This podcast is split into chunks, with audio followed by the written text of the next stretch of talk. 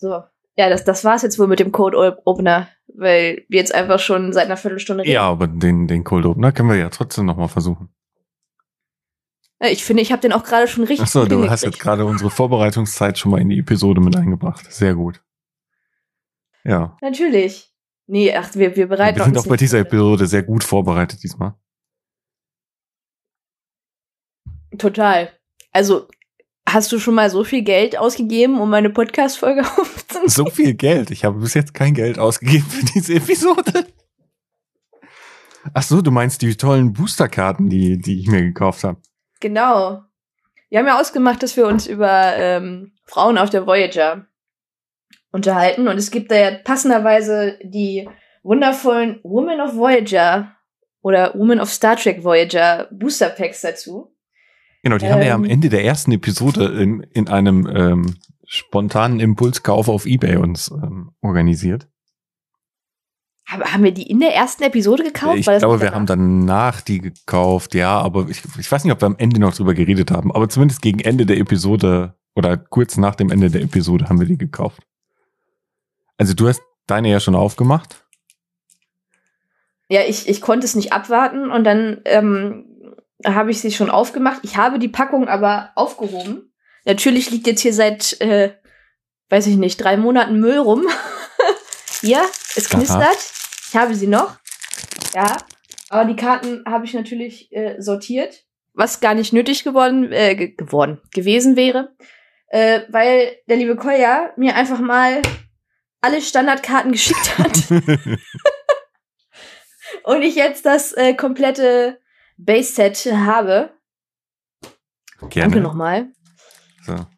Das, also ich äh, war selber überrascht, wie sehr das mein, also ich habe, ich, ich war eigentlich nie so, ein so ein großer Merchandise-Käufer. Also nie, dass ich so, so richtig exzessiv mir, also dass ich irgendwas gejagt hätte. Aber ich bin jetzt sehr glücklich mit meinen Voyager-Sammelkarten. Das ist nämlich nicht das einzige, sagt man da Deck, naja, das, das einzige Pack, was ich habe, sondern ich glaube, das sind alle, oder? Es sind alle Voyager-Sammelkarten. Genau, es sind alle äh, Karten, die es mal gab. Jedenfalls die Base-Sets auf jeden Fall, weil bei, also bei Woman of Voyager gibt's noch äh, ganz viel extra Kram. Es gibt das Base-Set nochmal als Printers Proofs wo ich keine Ahnung habe, was das bringt, weil es sind einfach die gleichen Karten, aber hinten ausgegraut mit einem Stempel drüber Printers Proof. Und äh, ja, weiß ich nicht. Also eigentlich hat man auf dem Rücken halt ähm, so ein paar Trivias und alles, was man halt äh, von solchen Karten ablesen musste, als es das Internet noch nicht so so groß gab wie heute. Ja, genau. Also es müssten alle Basiskarten sein, die es so gab. Ähm ja, sind Ich habe es durchgeguckt und ich habe sie alle, alle gelesen. Wow. Alle. Die fünf Kilo Karten. Es sind 69 und die 70. ist dann die äh, Checklist, ob man denn auch alle Karten hat. Das Witzige ist, die Checklist habe ich zweimal, weil die in meinen Booster Packs auch mit drin war. Was in meinen Booster Packs auch noch mit drin war, war eine von den äh, More Facts Karten. Das sind dann so, ja, die sind halt nicht so richtig viereckig. Ich weiß nicht, hast du auch so eine? Also hast du noch gar nicht aufgemacht. doch, doch, ich habe ja ein Paket habe ich ja zur Qualitätskontrolle schon mal geöffnet. Wow. Wolltest doch auch nur Luft aus 2001 schnüffeln. genau. äh, ja, also ich habe das äh, Belana Torres ähm,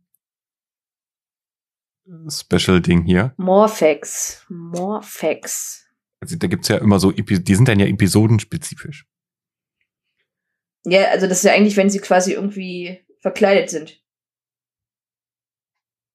Ja, genau. Also in meinem ersten Pack, was da drin war, kann ich mal kurz äh, raussuchen. Also neben der Belana Torres äh, aus der Remember-Episode ähm, war dabei Lyris, das ist hier die aus dieser Harry Kim-Episode, wo er auf dem Frauenplaneten ist, die, die Anführerin. Mhm. Ähm, dann die Borgkönigin äh, Misotti, die ja erst später in Voyager dazu kommt. Das ist eins von den, von den Borg-Kindern. Genau. Dann Cass. Uh. ist auch eine sehr verstörende Karte, weil ähm, es ist nur ein Bild von von ja, vielleicht zwei. Also es gibt, also sie hat ja am Anfang diese ganz komische Kurzhaarfrisur immer die ganze Zeit und am Ende hat sie dann ja mal gegen, ja, gegen Ende, wo sie dann das Schiff verlässt, hat sie ja längere Haare. Hatte sie dann nicht auch so eine ganz schlimme Dauerwelle? Ja, genau. Und, und auf dem Bild sind sonst, also auf der Karte ist halt sonst was ganz Prominentes. Ich kann nachher mal, ein, also wir können ein Foto davon in die Shownotes packen. Wir haben Shownotes? Ja, haben wir. In der Theorie haben wir die. Praktisch haben wir die noch nie benutzt. ähm, Welche Karte bist du denn? Sag mir mal bitte die Nummer, die auf der Rückseite steht, damit ich Die auch Nummer, die 31. 31, okay. Ähm, Öh.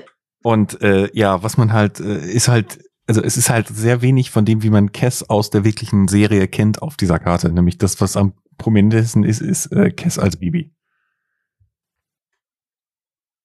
Oh, ein süßes Baby.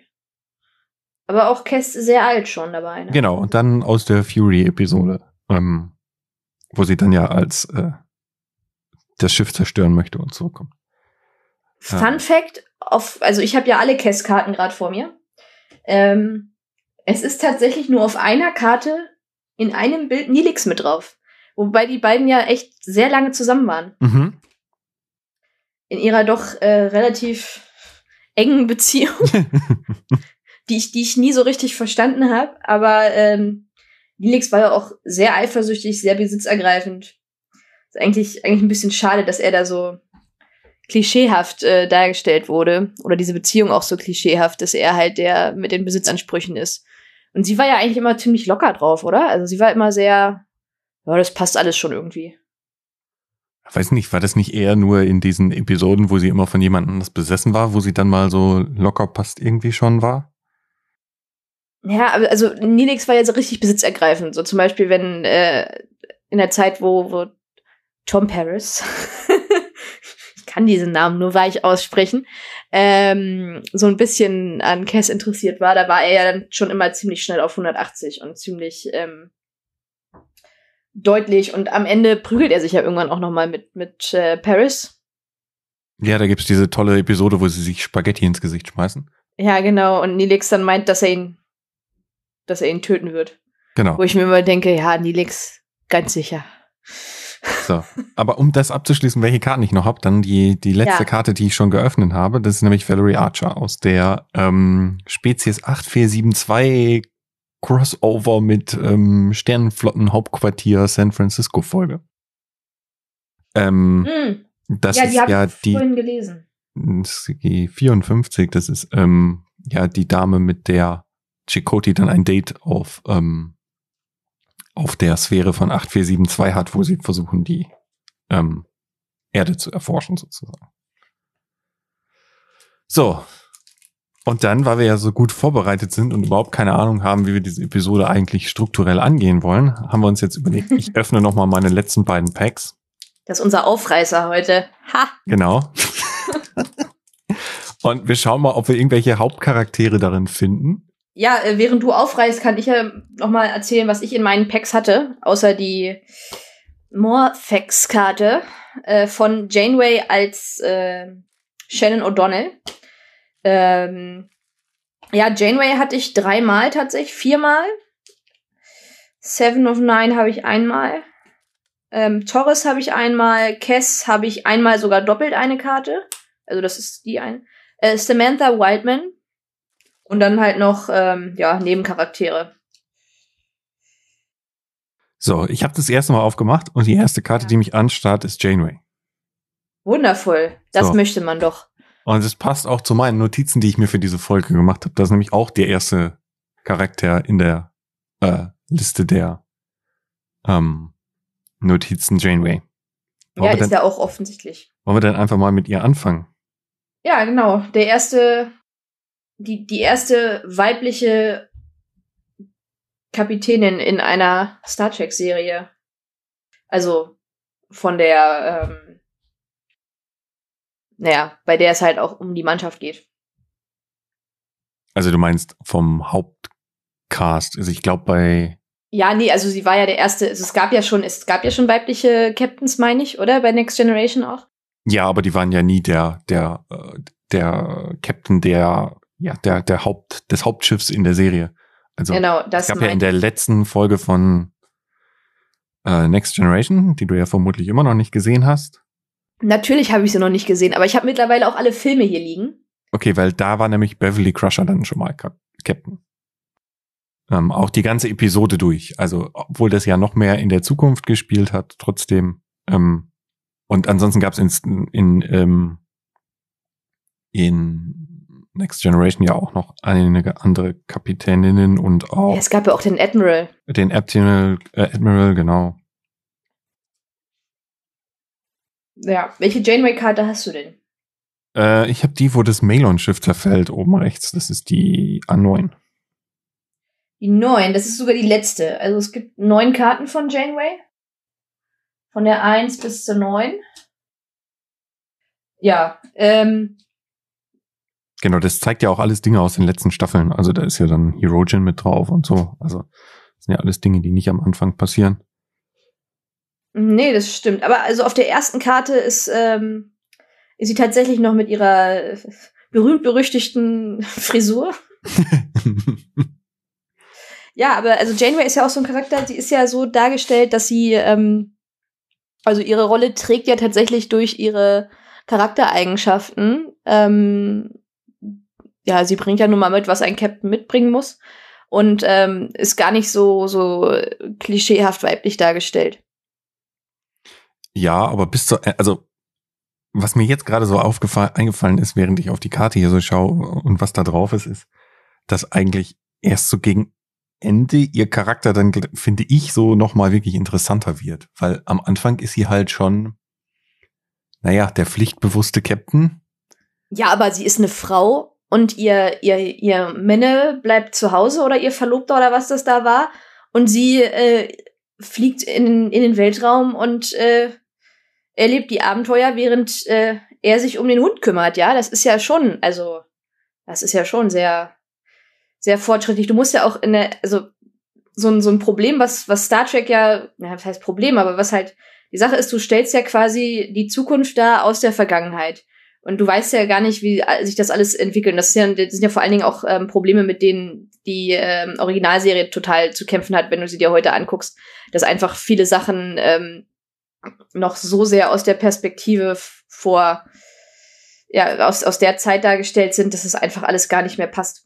Und äh, wenn du überlegst, wann, wann Voyager losging, war das, ist das schon ganz cool, dass du da einen Charakter hast, der quasi äh, weiblich ist und ähm, die Hosen anhat.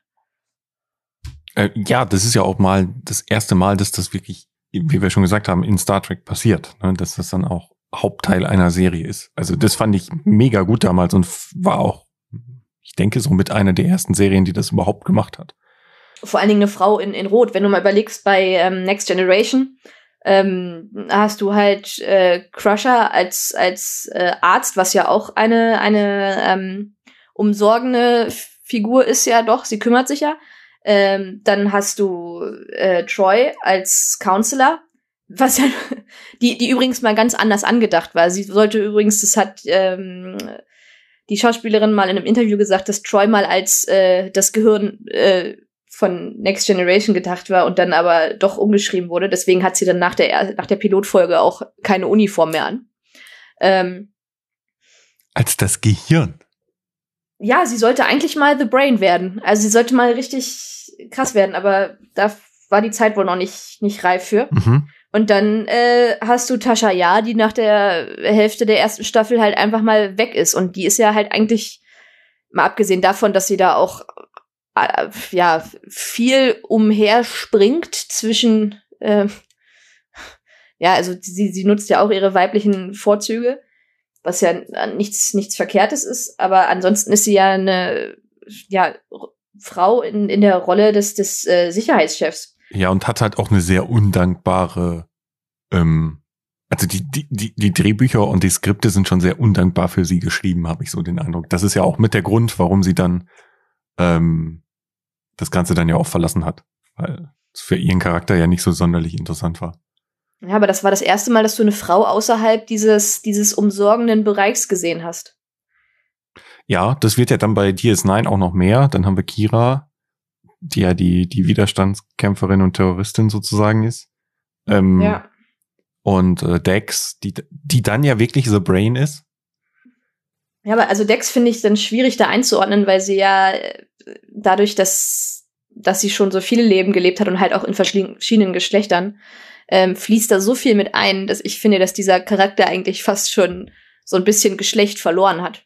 Ja, ja. Aber das macht es vielleicht auch einfacher für den, ähm, den etwas, ähm, wie sage ich das, den, den, den nicht ganz so offenen Zuschauer, der vielleicht nur Star Trek schaut, weil es irgendwie interessantes Sci-Fi ist, aber jetzt nicht sich mit dem Gesellschaftlichen sonderlich auseinandersetzen will, macht es vielleicht auch einfacher für den, das zu akzeptieren.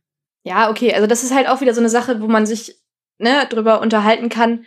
Ähm, also das sollten wir vielleicht später nochmal anschieben, ob Star Trek das eigentlich braucht, weil man, man muss ja schauen, was ist jetzt der Kern der Serie und was ist das, worauf es halt irgendwie, ähm, ja, wo, worauf es ankommt. Ähm, und da ist ja eigentlich, äh, ja, Sexualisierung eigentlich immer nur so ein bisschen, ja, ich, ich will jetzt nicht sagen, weil es gibt ja schon Episoden, wo ähm, viel darauf gelegt wird, aber ähm, es ist ja eigentlich immer nur so ein, so ein Nebending. Also eigentlich äh, wird Star Trek ja viel mehr von diesem Erkunden von Wissenschaft und ähm, ja, sowas getragen, eben von der Story. Ja, bei, bei Seven of Nine könnte man da nochmal drüber diskutieren. Ähm, zumindest ja, das, haben, das, haben das, viele den, noch richtig. Haben, haben viele den Eindruck, dass das eher so dann die, die Sexualisierung von, von, von Voyager war. Ähm, keine Ahnung. Aber lass uns mal zurück zu, zu Janeway. Genau, genau. Ähm, wie gesagt, es war ja aber auch ähm, Kate Mulgrews Ambition, dass sie halt wollte, dass äh, ihre Figur halt quasi wirklich für das steht, was ein Captain ist und nicht eben dafür Frau im, im ähm, ja, sexistischen Sinne zu sein, sondern dass sie wirklich die emanzipierte Frau darstellen wollte. Ja, wobei sie ja sehr viel weniger, also zumindest am Anfang der, der Serie hat sie ja, äh, also die, dieser Konflikt, der ja eigentlich in ihr schweben müsste durch dieses, durch die Entscheidung, die, die Crew sozusagen in den Delta-Quadranten zu bringen und nicht, nicht zurückzulassen, weil ihr die ähm, oberste Direktive wichtiger ist als, ähm, als dass die Crew nach Hause kommt und sie eben nicht die Okampa ähm, den Kazon überlassen möchte, um dann die Phalanx zu benutzen. Ähm, dieser Konflikt wird ja ganz, ganz lange unbehandelt gelassen. Es wird ja äh, bis zur vorletzten Staffel wird es ja fast überhaupt gar nicht thematisiert, dass sie irgendwie darunter leidet und sich dafür auch verantwortlich fühlt. Stimmt, was sie angeht, nicht. Vielleicht scheint das so ein bisschen, was war, was du gesagt? Ja, was, was sie angeht, nicht, weil ich habe hab, hab gerade überlegt, also die Crew setzt sich ja schon damit auseinander. Ja, besonders Harry Kim, so in, in seiner kindlichen Art. Ja, und auch ähm, unsere drei Neufähnriche. Seska und ähm, Luda und wer war da noch mit dabei? Suda. Genau. Oh Gott, was? Ja, Seska ja ganz besonders. Ähm, ja, gut, aber also Seska ist ja auch nochmal, werden wir wahrscheinlich später auch nochmal äh, drauf zu sprechen kommen, ist ja sowieso nochmal ziemlich besonders, weil sie ja diese Rolle des Doppelagenten auch noch hat. Ja, und da gibt's halt eine interessante ähm, Connection zu, zu Deep Space Nine. Genau, dazu später mehr. Genau. Hast du noch was zu Janeway? Ja, zu Janeway, also vielleicht, was, vielleicht scheint in dieser Borg-Allianz das erste Mal das so ein bisschen durch, dass sie eben äh, doch mehr dafür tun möchte, dass die Crew wieder nach Hause kommt und eben auch vielleicht bereit ist, äh, Kompromisse einzugehen, ähm, die jetzt nicht dem Sternenflottenbuch entsprechen und dem Bilderbuch-Captain ausmachen. Ich finde, da scheint es das erste Mal so ein bisschen durch, wo es diese, diese Allianz mit dem Borg eingeht, wodurch dann ja auch ähm, Seven of Nine eingeführt wird im Kampf gegen Spezies 8472 ähm, da hatte ich so den ersten, das erste Mal den Eindruck, dass dieser, dass die Vergangenheit, die dafür gesorgt hat, dass eben die Crew zurückgekommen ist und sie eben diese, diese Entscheidung alleine getroffen hat, dass das das erste Mal ähm, auch größeren Einfluss auf ihre eigenen Entscheidungen nimmt. Und das führt ja auch dann zu einem Konflikt zwischen ihr und Chakotay. Ähm, und da habe ich dann das erste Mal wirklich den Eindruck gehabt, dass sie sich, dass diese Verantwortung, die sie da sich auferlegt hat, vielleicht auch etwas ist, unter dem sie leidet. Ähm, das wird ja dann ganz am Ende auch nochmal sehr, sehr klar, wo sie dann die ganzen Unternehmungen, also in der allerletzten Doppelfolge wird es ja sehr, sehr klar, wo sie ähm, diese Zeitreise unternimmt, um eben die, die Crew zurückzuholen. Jetzt gar nicht, um die Crew zurückzuholen, sondern weil ja auf dem Weg ähm, viele ihrer äh, Crewmitglieder ja entweder gestorben sind, wie Seven of Nine, oder eben ähm, unter den Folgen, dass sie nicht im Alpha-Quadranten waren und äh, ihre Krankheiten behandelt werden konnten, sehr leiden. Im, in dem Fall dann Tuvok, der ja auch ihr äh, großer persönlicher ähm, äh, Freund ist. Und dass sie sich da wirklich dann auch dafür verantwortlich fühlt und im Grunde alle Regeln bricht, um das rückgängig zu machen, was da passiert ist. Und ja gut, aber ich finde, sie ist schon ein sehr mütterlicher Captain, wenn man das sich mal, also wenn man das mal so mit mit äh, ja sagen wir, Picard oder ähm, auch Cisco vergleicht. Ja, finde ich, ist sie schon, also wenn sie so im ähm, eins zu eins Gespräch mit jemandem aus der Crew ist, ist sie schon sehr äh, fürsorglich und ähm, ja, hat halt auch irgendwie so eine Mutti-Rolle, finde ich. Ja, besonders bei Harry Kim. Ja, gut, aber der ist ja auch ein Säugling. Es wird ja sehr, sehr klar in dieser Episode mit dem, ähm, mit dem Generationenschiff, wo Harry Kim dann ähm, mit der, ich weiß gar nicht ihren Namen, äh, Darental äh, anwandelt. Davon gibt's auch eine Karte, das ist Karte 57. mhm. Und wo sie dann ja, ist es nicht da, wo sie, wo, wo sie einfach das Trill-Make-up wieder benutzt haben? Äh, Mit den Punkten? Ich glaube ja.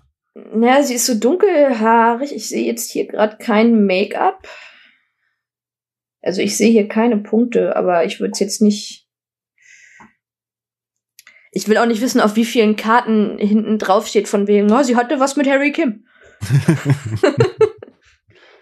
Genau, und da wird's ja sehr, sehr klar, dass das, das, äh, also da wird's ja sehr, sehr deutlich, wie, wie sehr Janeway ihn bemuttert, nämlich dass sie da ähm, ihm das sehr, sehr übel nimmt, dass er dem so einen Protokollbruch gemacht hat und irgendwann dann auch Chakotay äh, sie darauf ja sehr deutlich hinweist, dass ähm, sie ihn vielleicht um einiges härter behandelt, als sie das mit jedem anderen tun würde, weil sie in irgendeiner Form eben doch mehr enttäuscht von ihm ist, ähm, als wenn das zum Beispiel ein Tom Paris gemacht hätte. Ja, an den hat man auch keine Erwartungen mehr. Ja, zu dem Zeitpunkt doch ja schon wieder, weil dann ist er ja schon fast verheiratet. Es ist ja gerade in dem äh, in dem Zeitfenster, glaube ich, wo Belana und er so langsam anfangen, ähm, ihre Beziehung zu formen. Ähm, oh, und dann gab's noch die, die, die Equinox-Episode. Was sagst du denn zu der und wie Janeway sich da verhalten hat? Weil das ist ja so das krasse Gegenteil. Da treffen sie ja auf ein Schiff, das alle Werte der, der Föderation über den Haufen geworfen hat, um nach Hause zu kommen. Ähm, mhm. Fand ich ein sehr interessanter Kon Kontrast so in den, ähm, in den, den Charakteren. Ja, das, das war ja aber auch, ähm, das war ja aber auch der, äh, der Inhalt dieser, dieser Episode. Darum, darum ging es ja. Einmal so ein krasses Gegenteil irgendwie und nochmal so ein, so ein Antagonisten, der aber eigentlich äh, auf der gleichen Seite war, sein sollte, ähm, zu haben. Es sind ja auch zwei, zwei Episoden, glaube ich, ne, die sich das dann. Ja, es ist das Ende der vierten Staffel oder der dritten. Nee, der vierten müsste sein. Es müsste nach dem ähm, die Borg-Geschichte gelaufen ist. Ja. Ja. Oder vielleicht sogar noch später, ich habe es gerade nicht im Kopf. Ähm, aber ja, also da ist sie ja auch bereit, alles zu tun, um den anderen aufzuzeigen, dass sie, also der anderen Crew aufzuzeigen, dass sie eben ähm, ihrer Meinung nach die Werte der, der Föderation so sehr verletzt haben, dass sie, dass das jetzt mit aller Macht sozusagen bestraft werden müsste. Ja, das ist halt, also ist ja, sie ist ja sowieso in so einem inneren Konflikt dauerhaft irgendwie. Aber ich glaube, an dem Punkt war es so, dass es ihre Reizschwelle quasi über, überschritten hat.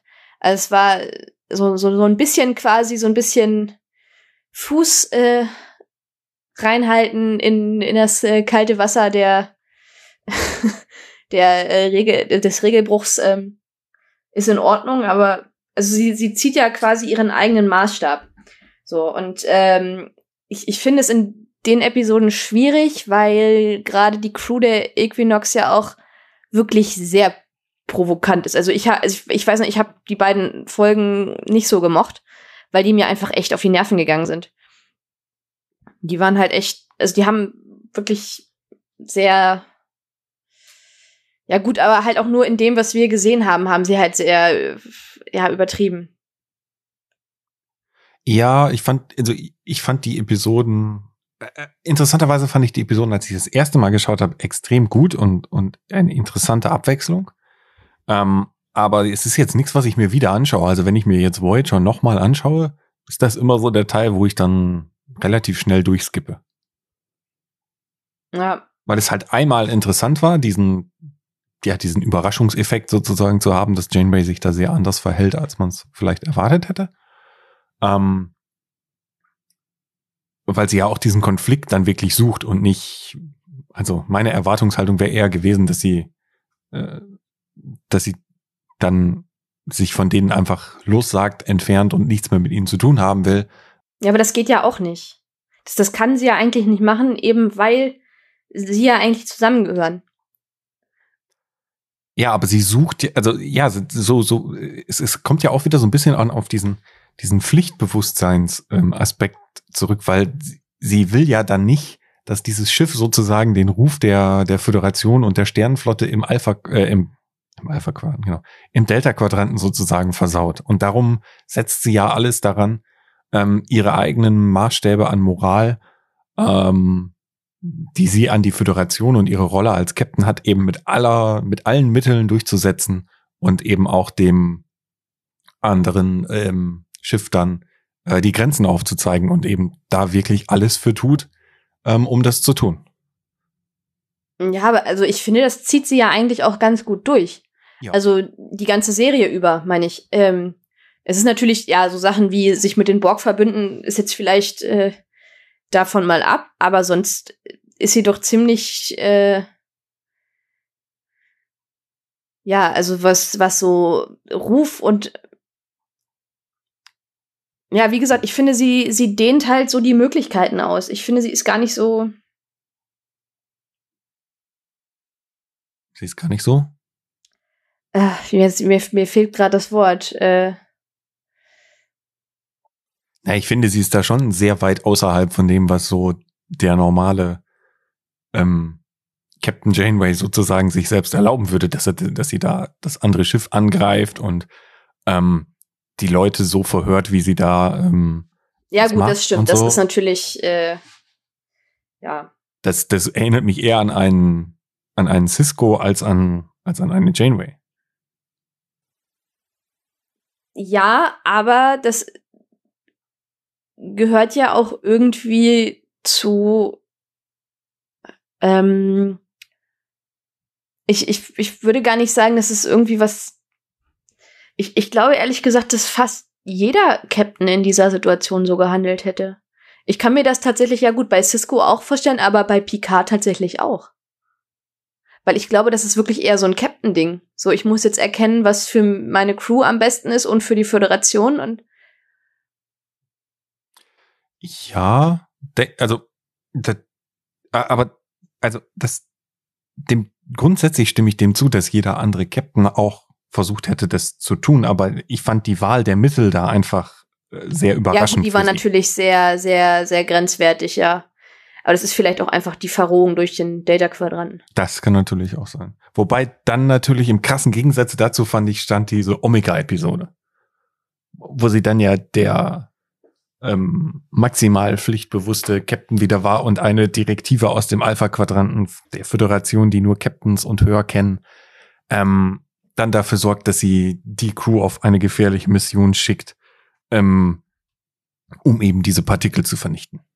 Wobei der Aspekt da ja auch ganz interessant ist, dass da ähm, sie das ja erst alleine machen will und ähm, die Crew dann äh, sozusagen ein bisschen ähm, ja, die Befehle verweigert und ihr Ähm, ja gut, aber die ähm, Episode war ja auch eher so dafür gedacht, nochmal wieder die Föderation in den Hinterkopf zu rufen und ähm, so von wegen, da gibt's auch noch Sachen und äh, so wir sind immer noch ja im Dienst der Föderation unterwegs und das ist halt etwas, darauf muss man sich konzentrieren. Das wäre vielleicht im Alpha-Quadranten genauso gelaufen.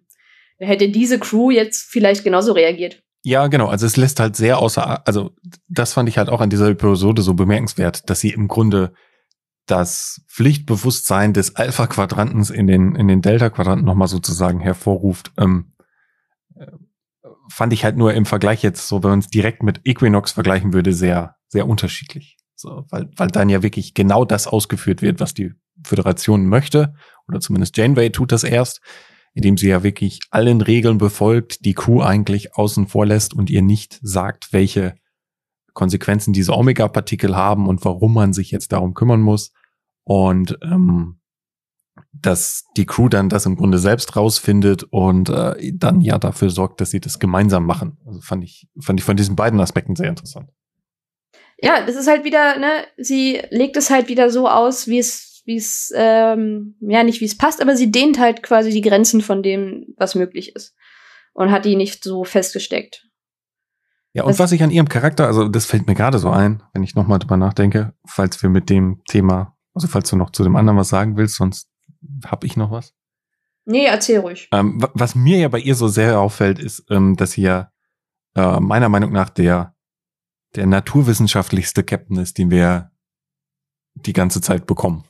Ja, natürlich. Sie ist ja, also eigentlich ursprünglich war sie ja mal im Maschinenraum, oder? Sie war doch Ingenieur. Genau, das ist ja auch, also das finde ich ist so dieser, dieser interessante ähm, Kontrast da ja auch nochmal, dass sie, äh, ja, vielleicht ist es recht ungewöhnlich sogar, dass, dass sie das erste Mal jemanden haben, wo dann eben auch eine Frau in dieser, ähm, in Star Trek in dieser, dieser ähm, naturwissenschaftlichen Rolle ist und eben auch das als ihren Hintergrund ansieht, wie sie geprägt wurde. ja, ähm, da muss ich jetzt nochmal reingrätschen. Das heißt ja allgemein auf der Voyager viel, dass die Frauen ähm, viel im Naturwissenschaftlichen eher äh, unterwegs sind. Da hast du ja äh, Torres noch und Seven of Nine, die ja auch eigentlich ja quasi nur aus Gehirn besteht. ne, das sind ja äh, alles, also das, das äh, Schiff besteht ja eigentlich nur aus äh, Frauen mit Köpfchen. Ja, mir ging es auch darum, äh, mir ging es eher darum, dass man das dann auch nochmal mit Frau und Captain in einer Rolle vereint hat, weil auch die anderen Kapitäne, ein, ein Cisco ja jetzt nicht unbedingt, also zumindest steht das ja gerade durch diese Rolle als Prophet, ähm, auch unter einem ganz anderen äh, Gesichtspunkt, ist, fand ich das sehr bemerkenswert da. Und dass diese Wissenschaftshörigkeit wird ja auch in dieser einen Episode damit Cass, wo die irgendwie von diesem Energiefeld äh, beeinflusst wurde, Scattered Ground war das, glaube ich, im Englischen, ähm, ja, sehr auf die Probe gestellt. Das fand ich eine äh, auch der interessantesten Episoden zur, zur Charakter, die, die so den Charakter von, von Janeway aufgezeigt hat. So, nächste Karte. Nächste Karte. Ähm, nächste Karte ist Nos. Das ist die ähm, aus dieser Folge von äh, Tuvok und ich glaube, es ist Harry Kim oder ist es Tom Paris, die mit dem Shuttle in diese komische Tasche im Weltraum eingesaugt werden, wo die Zeit schneller vergeht ähm, und wo sie auf diesem Wüstenplaneten sind. Die Nummer ist die 58, äh, 56. 56, okay. Ja, gut. Nächste Karte. Dann haben wir die nächste Kess-Karte. Das ist die 30. Ach, wundervoll. Wollen wir, wollen wir sofort über Kess sprechen, oder? Ja, das, äh, das können wir auch machen, weil auf dieser Karte sind nämlich diese ganzen, ist diese, ist die Folge abgebildet, ähm, in der sie von ähm, dem Warlord befallen ist, oder besser gesagt von dem Bewusstsein des Warlords ähm, unter Kontrolle genommen wurde. Die Folge heißt, glaube ich, sogar Warlord, wenn ich es noch richtig weiß. Cass hat ganze sechs Karten. Wenn man überlegt, dass sie in drei Staffeln mitspielt. Ja, was gibt's groß zu Cass zu sagen? Also ich, ja, sie ist halt der, der, der sehr, äh, ja, auf der einen Seite weiche weibliche Part und gleichzeitig ist sie natürlich aber auch so ähm, sprunghaft, was ihre Emotionen angeht, einfach durch ihre Rasse ja irgendwie auch bedingt und durch die ganze Telepathie, mit der sie arbeitet. Ähm, Und ab einem, ja, gewissen Punkt ist das auch das, was mich an ihrem Charakter irgendwie so ähm, gestört hat, dass sie so, ja, leicht reizbar und ähm, ja, es, es, es war irgendwie wenig äh, Beständigkeit drin, finde ich. Ja, ich, sie, sie wirkt halt, ich weiß nicht, ob man es kindlich nennen soll, aber ähm, Ja gut, sie ist zwei. Ja, das, genau, das, das kommt ja auch noch dazu, dass ihre Rasse ja nur so kurz lebt. ähm, aber ja, sie, sie, es ist sehr sprunghaft. Das wird ja dann auch ganz am Ende nochmal, wo sie dann nochmal wieder zurückkehrt in dieser Fury-Episode nochmal auch so. Oh, schrecklich. Ähm, ich habe sie gehasst. Diese, das war wirklich eine sehr schreckliche Episode äh, behandelt. Ähm, ich finde persönlich ist sie einer der nervigsten Charaktere zusammen mit ähm, mit Harry. Nein. Kim. Ach so, okay, mit Harry Kim. Ich dachte schon, du wolltest jetzt Nilix sagen. Nein. Boah, wäre ich sauer gewesen. Nein, Nilix ist, ist, ist überhaupt nicht nervig. nee, gar, gar nicht. Darum haben wir ja auch diesen Podcast so benannt. Ja, also ich habe auch nicht, also ich, ich habe mich ja immer gefragt, ist jetzt eigentlich der Grund, warum sie da mitkommt? Ich meine, natürlich wollte sie dann weg von ihrem, von ihrem Heimatplaneten irgendwie. Aber ist jetzt der Hauptgrund, warum sie mitkommt, eigentlich Nilix? Das habe ich nie so richtig, ich habe nie so richtig verstanden, warum sie jetzt unbedingt mit musste. Nee, du hast das ja am Anfang schon so gesagt, dass Nilix ja diese Beschützerrolle einnimmt und das tut er ja schon in der allerersten Episode, wo er ähm, dafür sorgt, dass äh, er sie ja befreit. Und dann mhm. entscheidet er sich ja, dass er gerne an Bord des der Voyagers bleiben möchte und dann äh, entscheiden sich, entscheidet sie sich, glaube ich, mit ihm. äh, ich denke schon, dass Nilix der Grund ist, warum sie äh, auf der Voyager bleibt. Zumindest würde ich das so sehen. Gar nicht. Hatte der Doktor bei ihr auch Ambitionen am Anfang? Nein, da war der Doktor doch noch so komplett.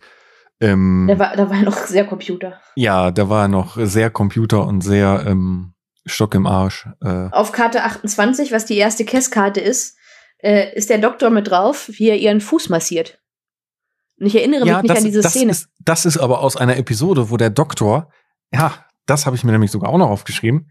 Gut, dass du da drauf kommst. Das ist nämlich die, die Folge, wo der Doktor sein, an seinem eigenen Programm das erste Mal rumdoktort ähm, und ja, von allen möglichen Philosophen, die er so findet, ähm, Aspekte des Charakters sich hinzufügt und die dann ja diesen komischen Effekt haben, dass er dann ähm, zu einem, ja, äh, sehr abgehobenen, also dass sich ja in ihm eine zweite Persönlichkeit formt, also es wird ja irgendwie auf Schizophrenie so ein bisschen eingegangen, dass nämlich in ihm diese zweite Seite dann erweckt, äh, wo all die negativen Aspekte der anderen Persönlichkeiten sich vereinen und dann diesen ähm, Doktor formen, der gerne die, der gerne Cass beschützen möchte. Aber das ist, glaube ich, nicht aus der Folge, was du sagst, sondern. Nee, ich meine, das ähm, ist jetzt die Folge, ich habe mich gerade mal hinten nochmal nachgelesen. Das müsste die Folge sein, wo sie quasi die äh, Pubertät erreicht. Ja, du das ist die Folge, wo, wo dieser Schwarm von kleinen Schiffen da ist und die Strahlung davon dafür sorgt, dass sie ähm, sozusagen empfängnisbereit wird. wird. Genau. Ja. Und da muss ja, ist ja eine Tradition in ihrer äh, Rasse, dass der Vater ähm, die Füße massiert und sie Ach sieht ja, halt genau. den Doktor als ihren, als das Nächste zu einer Vaterfigur an. Und darum tut er das. Ach, ja. Ja, das ist übrigens auch so eine ähm, Folge, ich, ich finde, es ging nämlich viel, viel weniger darum, was Jan jetzt Cass möchte, sondern diese Folge setzt sich ja auch viel mehr damit auseinander, was Nilix will. So, das ist ja der, der Knackpunkt der Folge, was ich da ein bisschen traurig finde. Ja, das ist sehr traurig. Das ist, läuft ja dann alles darauf hinaus, dass es dieses Gespräch zwischen Chakoti und Nilex und ich meine auch noch Tuvok und Nilex gibt, wo sie sich ja drüber unterhalten, mhm. ähm, was man mit Kindern macht. Ähm, beim dem Tuvok-Gespräch geht es ja darum, was passieren würde, äh, wenn er eine Tochter bekommt und äh, Tuvok da ja einfach nur ganz trocken sagt, ja, es ist ja gar kein Unterschied. Und Nilex das überhaupt gar nicht so richtig verarbeiten kann. Ähm, Entschuldigung, ich musste gerade an dieses ähm, Familienduell-Frage, diese Familienduell-Fragerunde denken, wo, wo der Moderator fragt, was macht man mit Kindern und der Typ haut auf den Buzzer und sagt schlagen. Das, aber das hätte auf der Voyager niemandem nichts empfohlen. ja, also es, es geht halt nur darum, was da mit, mit Cass passiert und mit ihrem Körper, was ja schon irgendwie heftig ist in der Folge. Das wird halt, also natürlich ist das auch Thema, aber der Fokus liegt halt eher auf diesem inneren Konflikt von Nilix. Und am Ende ist es ja tatsächlich auch so, dass Nilix sich ja dafür entscheidet. So, und dann ja fast ein bisschen enttäuscht ist, weil Cass sich entschieden hat, dass sie das nicht möchte. Ja, wobei sie entscheidet sich ja gar nicht, dass sie das nicht möchte. Ähm, es wird ja im Grunde dadurch entschieden, dass diese Strahlung weg ist und dann die ganzen Symptome ihrer Pubertät wieder abklingen. Ähm, ja, aber sie hat sich, also ich meine, es gibt auch diese Szene, wo sie ihm sagt von wegen, dass sie sich dagegen entschieden hat. Dass sie das einfach nicht will. Äh, was äh, ich ehrlich gesagt verstehen würde, weil ich, ich glaube, wenn, wenn ich sowas durchmachen müsste, bevor ich irgendwann mal ein Kind bekomme, ich meine, das ist ja keine, das ist ja noch vor der Schwangerschaft theoretisch, hätte ich da, glaube ich, auch wenig Bock drauf. ja.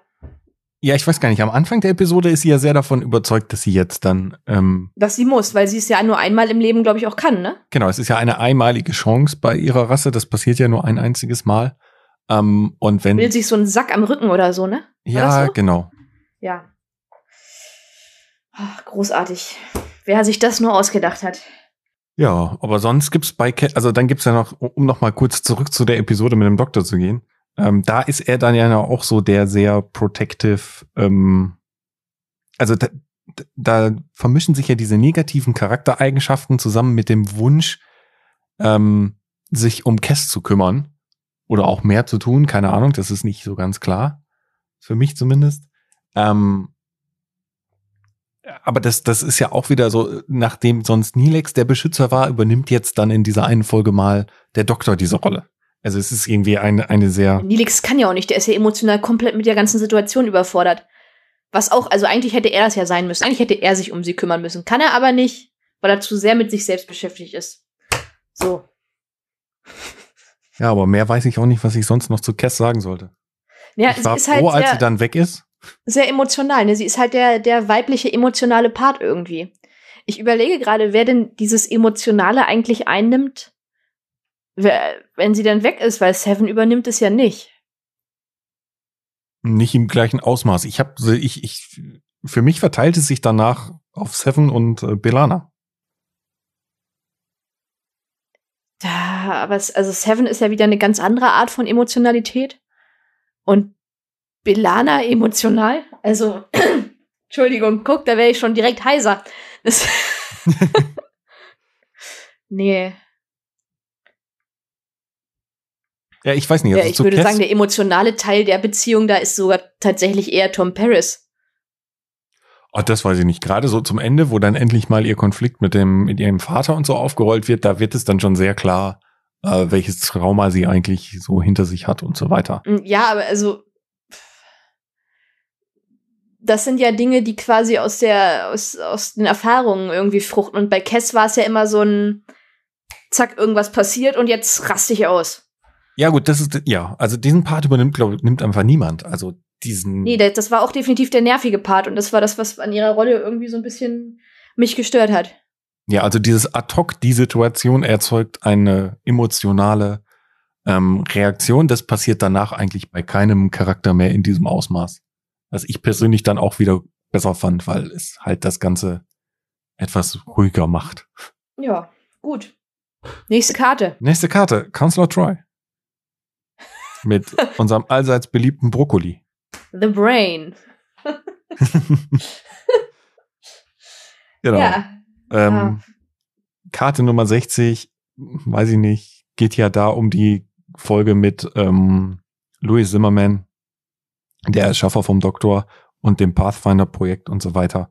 Ja, ähm, sie ist ja eher so der, der, der Guide von, von Barclay. Sie ja. ist ja quasi seine Ansprechperson, so von wegen, oh Gott, ich bin in einem emotionalen Dilemma. Ich gehe mal zu meinem Counselor. ja, Lieutenant Barclay ist ja auch so dass äh, der Prototyp jeglicher Psychose, die man irgendwie in dem Star Trek-Universum erleiden kann, erleidet er. Ähm. Ja, er ist halt irgendwie so ein, so, so, so der Klischee-Wissenschaftler, ne? So, ich hab meine, meine Spleens und bin in meinem Gebiet total toll, aber so was Zwischenmenschliches angeht, bin ich doch eher ein bisschen unbeholfen. Ja, sehr sogar. Ja, kannst du dich damit identifizieren? Nein. okay, dann bin ich beruhigt. also nein, so, so sozial inkompetent wie er bin ich nicht. Äh, ich kenne leider zu viele Leute, die so sind. so, aber ich denke, wir können einfach zur nächsten Karte, die ist nämlich wieder interessant. Ja. Das ist nämlich jetzt noch eine Belana Torres Karte. Juhu. Die M7 diesmal. M7. Das äh, ist die Folge, wo aus dieser Faces-Episode.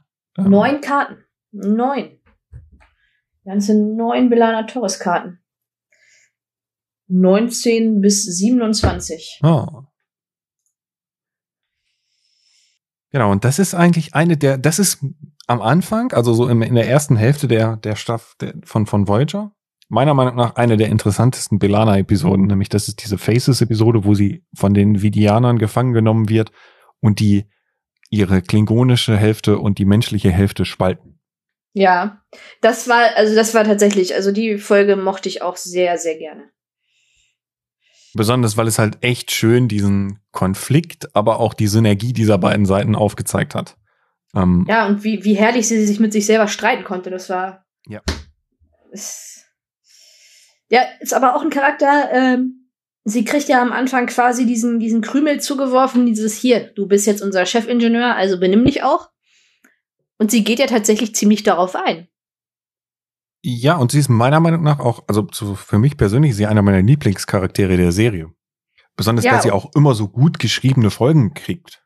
Also, sie, sie hat und Tom diese Phases-Episode, wo sie, wo der Konflikt ihrer beiden ähm, Seiten aufgezeigt wird und dass sie das aber trotzdem beides braucht, um das zu tun zu können, was sie nämlich tut, nämlich Chefingenieur zu sein, Entscheidungen zu treffen. Ähm, dass eben nicht die ängstliche wissenschaftliche menschliche Seite alleine funktioniert ähm, und sie ja sich dann auch später in den in den Episoden ähm, immer noch mal mit dieser klingonischen Seite auseinandersetzt und der manchmal die auch gar nicht gerne haben will, aber ich glaube nach dieser Faces Episode ist relativ klar, warum sie die auch braucht. Ähm, und dann hat sie ja noch mehr von diesen echt gut geschriebenen Episoden. Dreadnought ist ja auch so eine wirklich tolle Episode, finde ich. Ähm, jetzt mal abseits von dem, dass da irgendwie eine fliegende Bombe ist, sondern ähm, was ja auch den Konflikt zwischen ihr und Chakotay aufzeigt und ähm, den, wie, wie Chakotay mit dem, dieser Enttäuschung sozusagen umgegangen ist, dass sie da einfach als Marquis damals noch diesen, dieses Schiff gestartet hat und dass sie eigentlich froh war, dass es verschwunden ist und nun taucht es Lichtjahre entfernt wieder auf. Fand ich sehr, sehr gut. Und dann gibt's ja auch noch diese Remember-Episode, wo sie diese Erinnerungen von ähm, einer äh, Passagierin, die sie haben, äh, nacherlebt und wo ja diese Erinnerungen im Grunde aufzeigen, wie, wie sie eine Kaste oder einen Teil ihrer Gesellschaft sozusagen ausgerottet haben. Fand ich sehr, sehr gut. Beide Teile dieser, dieser ähm, Entwicklung von, von Belana. Ja, also ich finde es bei ihr halt so gut, dass sie ähm, auf der einen Seite natürlich sich weiterentwickelt als Charakter, aber auf der anderen Seite sich halt wirklich äh, treu bleibt und irgendwie ja auch äh, ja selbstsicherer wird mit der Zeit. Also sie natürlich ist sie nach außen hin ein sehr selbstsicherer Charakter, aber sie wächst halt in dieser Rolle so so unglaublich und ähm, ja, ich, ich würde sogar tatsächlich sagen, sie ist äh, mein Lieblingsingenieur. Ja, wobei ein ein Jordi hat schon noch so, also weiß ich nicht. Sie ist auf jeden Fall mal einer meiner Lieblingscharaktere in, in Voyager. Ob sie mein Lieblingsingenieur ist, ich meine, sie hat halt starke Konkurrenz. Ja, natürlich hat sie starke Konkurrenz, aber wenn du mal ähm, guckst, wo sie herkommt, was ihr Hintergrund ist, ähm, und sie, sie ist ja auch eine, eine gute Führungspersönlichkeit im, ähm, in ihrem Bereich. Ja, was sie ja selber erst gar nicht wahrhaben will. Ne? Sie ist ja eher immer so so, ähm, selber denkt sie ja gar, denkt sie ja auch am Anfang, dass sie das gar nicht so wirklich kann. Ähm, dass sie aber eigentlich durch ihre Charaktereigenschaften da sehr, sehr gut reinpasst. Solange wie sie eben nicht cholerisch wird durch ihre äh, klingonische Seite, ist das eigentlich. Aber das hat sie ja immer mehr im, im Griff. Wie gesagt, das ist ja diese Veränderung, die sie durchmacht. Diese Entwicklung. Ich weiß, ich weiß gar nicht, ist da, ist da so viel vor Tom Paris, was da an Bord geschieht? Eigentlich nicht, ne? Und er braucht ja auch lange, bis er sie überzeugt hat. Ja, es gibt diese komische Ponfar-Episode. Blood Fever heißt sie, glaube ich, wo Vorek aus dem Maschinenraum ja ihr einen äh, Antrag macht und sie dann auf äh, Tom Paris auf dem Planeten. Ach, das war der Vulkanier, ne? Genau. Ja. Ja, das fand, den fand ich auch nervig. Das war. Aber äh, der hatte doch auch diesen, diesen äh, Drive da. Also der war ja quasi nicht er selbst, sondern er ja, war genau, ja er war im, im, im Ponfar, im, in der, in der Pubertät der, der Vulkanier sozusagen, wo das ganze Gehirn Ja, geschaltet Kann wird. man das, kann man das, die haben das doch mehrmals im Leben, oder? Ja, alle sieben Jahre, glaube ich. Ich wollte gerade sagen, ist Tuvok nicht auch ab und zu mal auf dem Holodeck?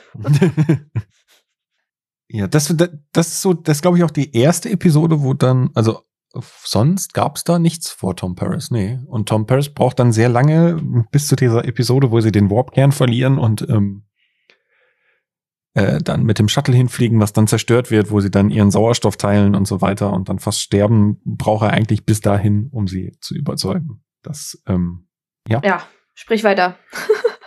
dass, dass eine äh, Beziehung zwischen den beiden äh, Sinn machen würde. Auf jeden Fall äh, eine starke Frau, wenn nicht sogar eine der. Ja, weiß ich nicht. Also ich glaube, ich, ich würde dadurch, dass sie. Also ich, ich finde ihre Entwicklung eigentlich tatsächlich am, am besten. So. Eben weil sie so äh, stringent ist irgendwie. Da, weil, weil sich dieser Charakter halt doch irgendwie immer treu bleibt. Da brauchst du halt nicht so viel diskutieren wie bei Janeway, wo du jetzt nicht weißt, hm, wie ist das jetzt? Ist es jetzt äh, so gut, wie es jetzt geschrieben ist? Nee, sie hat ja auch, das ist ja auch sehr dankbar bei ihr, weil sie hat ja auch den, diesen, ja, den, den Marquis-Hintergrund. Da erwartet ja niemand von ihr, dass sie sich jetzt streng nach Vorschrift verhält. Sie hat die Sternenflottenakademie abgebrochen, weil sie eben mit den Vorgaben nicht mehr einherging und sich überlegt hat, sie hat keinen Bock mehr auf den Scheiß. Und das fand ich schon, also ich finde, so wie sie sich auf der Voyager verhält, das passt sehr gut zu den Erwartungen, die man an, an ihren Charakter hat. Ohne jetzt zu sagen, dass sie langweilig ist. Also, auch wenn es zu den Erwartungen passt, ist es immer noch ein sehr interessanter Charakter. Genau. Nächste Karte. Nächste Karte, Darren Tell. Ähm, das ist das, äh, das ist das, äh, das Kim Girl aus der Episode, wo mit dem, ähm, mit dem Generationsschiff, wo er nachher anfängt zu leuchten. Ähm, Ich, ich finde, das Kim Girl ist so eine, so eine schöne Aussage. Müsste man jetzt mal gucken, wie viele, wie viele ja, da, Kim Girls Dazu so. habe ich Notizen. Du hast ähm, dazu Notizen. Hast eine Strichliste geführt. In dieser Folge hat Harry Kim jemanden klargemacht. Strich. Ja, es gibt auch nur zwei wirkliche Striche hier. Ähm, das ist nämlich auf der einen Seite das, ähm, Harry Kim bekommt von mir nur einen ganz kleinen Strich. Gott. Äh, das ist nämlich auf der einen Seite Darren Tell aus dieser, die, dieser ähm, Generationenschiff-Episode, wo die alle ähm, ja, Lagerkoller bekommen, weil sie seit Jahren auf diesem riesigen Schiff sind und nie ihre eigenen Interessen verfolgen dürfen. Um, und dann gibt es noch diese Episode mit, ähm, ich weiß nicht mehr, wie ihr Name ist, aber ähm, der Crewmember, der gestorben ist äh, und dann von dieser Rasse wiederbelebt wird. Ja. Und da wird dann ja auch das erste Mal überhaupt gesagt, dass in der Vergangenheit, bevor sie gestorben ist, die beiden ja sich näher gekommen sind. Und dann gibt's noch mal in Oh. dieser Episode ein Revival davon. Ähm, und das waren so meiner Meinung nach die beiden einzigen ähm, äh, Teile, wo Harry Kim mit jemandem. Ja, bitte? Ja, warte, ich hab. Ah, da gibt's noch. Ah, nein, es gab noch eine mehr. Genau, es gab noch dieses dieses Hologramm. Ähm, ach, mir fällt der Name nicht ein. Ähm, also Harry Kim ist da ja eh schwierig. Es gibt ja, er hat ja immer wieder Interesse an irgendjemanden. Ähm, Aber am meisten liebt er seine Klarinette. am meisten liebt er seine Klarinette, ja. Ähm, äh, zwischendurch verliebt er sich dann ja auch noch mal in Seven of Nine. Ähm, Wer nicht? außer Tom Paris. Außer Tom Paris. Ja, ja. Ähm, aber es gab noch dieses äh, Holodeck-Geschichte, wo dann Tuvok von der äh, Figur auf dem Holodeck auch so angetan ist. Ähm, und Harry Kim ja ihn ähm, darum bittet, alle seine Emotionen auszulöschen mit der, mit einer, mit der, mit der Ah, ja, Vulkanischen Technik. mich. wo sich dann ja rausstellt, dass dieses Hologramm eigentlich eine, eine Person ist, die, die es auch wirklich gibt, nämlich die auf irgendeiner Raumstation ist und einen ähm, Nebel wartet, damit ihr Volk diesen Nebel ähm, begutachten kann oder bestaunen kann. Das waren so die drei einzigen Frauen, die mit denen Harry Kim, glaube ich, irgendwie Interesse Echt? Gezeigt hat. Mir so viel mehr vor. Also ich, in meinem Kopf sind so viele Folgen, wo Harry Kim irgendjemanden trifft. Dann überzeugt mich eines anderen. Nee, darauf bin ich jetzt nicht vorbereitet, aber das ist wahrscheinlich einfach nur, ich glaube, diese, diese Folgen sind einfach nur so prägnant in, in meinem Kopf. Und deswegen nehmen die da so viel Raum ein. Die haben ja auch immer einen sehr hohen Cringe-Faktor. So, so wie jede Szene mit Harry Kim. ja, aber sie haben immer einen besonders hohen Cringe-Faktor, wenn, wenn ähm, Personen des anderen Geschlechts involviert sind in Szenen mit Harry Kim. Ja, ja. So, nächste Karte. nächste Karte ist schon wieder Lieutenant Bellana Torres. Okay, nächste Karte. Äh, die Borg Queen. Juhu, mein, mein liebster Borg. Mein absolutes Zerstörung der Borg schlechthin. Also, die Borg Queen hat für mich die Borg kaputt gemacht. Die Einführung Warum? des, der Borg Queen als den den Overlord, der alles ordnet, hat für mich die Borg unglaublich langweilig gemacht. Und vorher waren sie eine, bitte? Mother of Borg? Ja, ja, Mother of Borg, genau. Meiner Meinung nach eine der schlimmsten Sachen, die jemals bei Star Trek gemacht wurden. Weil es für mich diese Bedrohlichkeit der Borg komplett kaputt gemacht hat. Echt, also ich hatte echt Angst. Also, na, was heißt echt Angst, aber ich fand, die war schon ziemlich. Ich meine, ja gut, am Ende wird sie, ne, findet sie auch irgendwie ihr Ende. Aber sie war immer irgendwie so un ungreifbar.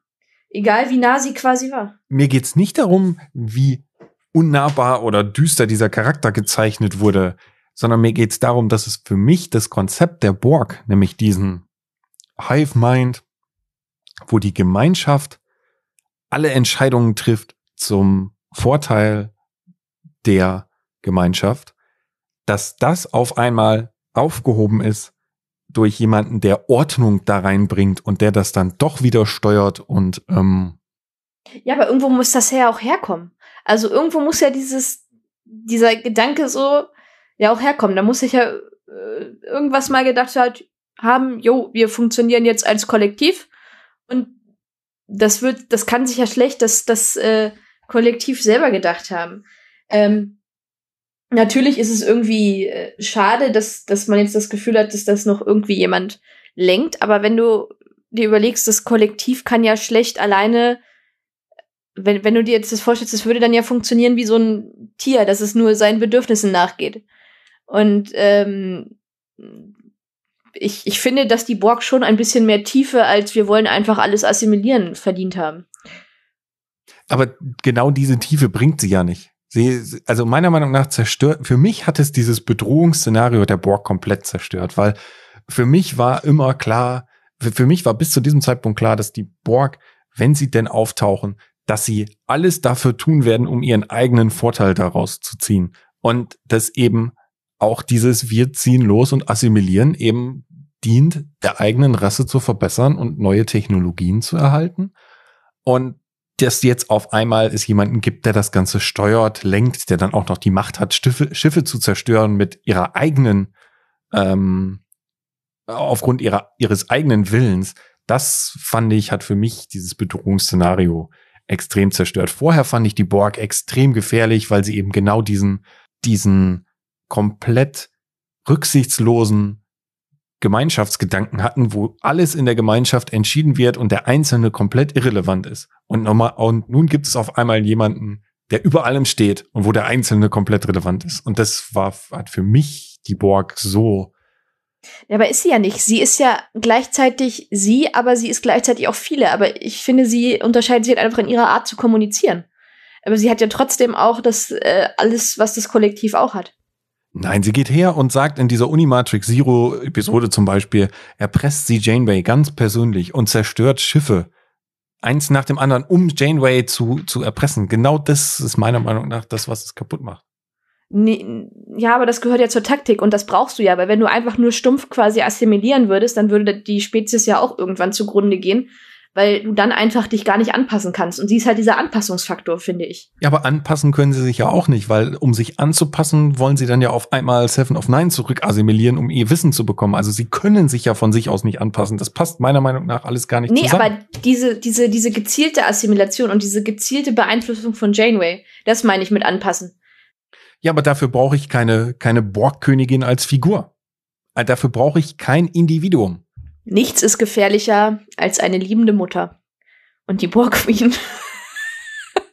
Die Borg Queen ist definitiv keine. Also die Borgkönigin, meiner Meinung nach hat sie die Borg für mich kaputt gemacht. So. Nee. Ich finde, es ist einfach, hat es wirklich langweilig gemacht. Ja, aber das ist halt, also du musst ja auch das jetzt aus einem erzählerischen, aus einer erzählerischen Perspektive mal sehen.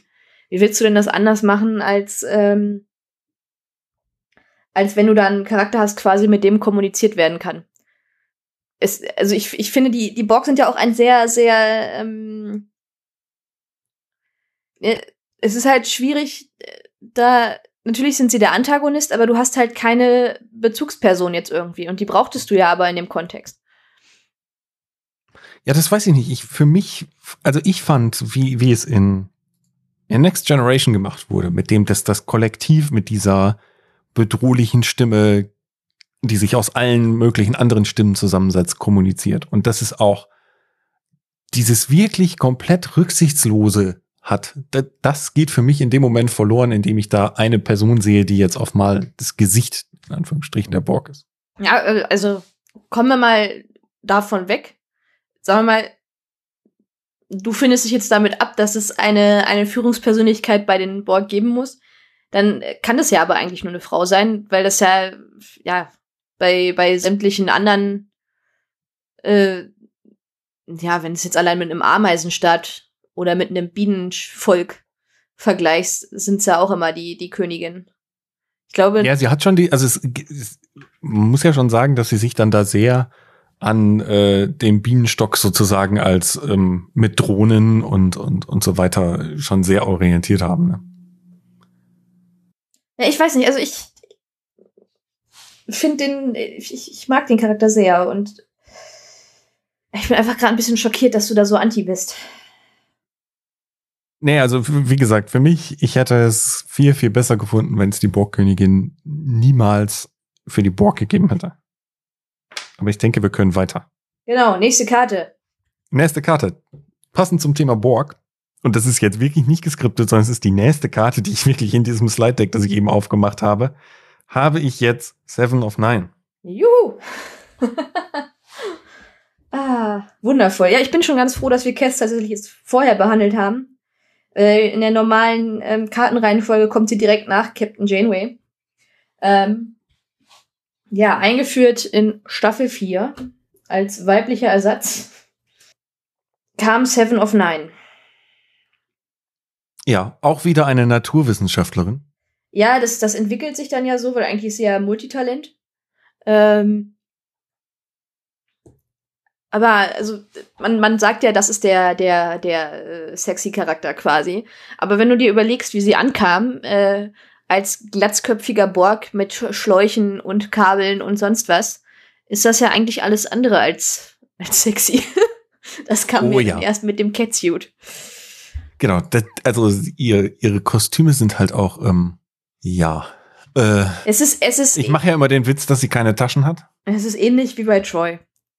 Das sind halt hautenge Anzüge und äh, ja, also wobei ich es bei bei Seven ich, ich weiß gar nicht, ich habe das beim, beim Gucken gar nicht so wahrgenommen, weil ich finde, dass ihr, also ich finde finde es schon blöd, dass sie äh, diese Kostüme unbedingt tragen muss. Ähm, und nicht was, was äh, weiteres gekriegt hat, wie jetzt zum Beispiel dann in Picard, wo sie endlich Taschen hatte.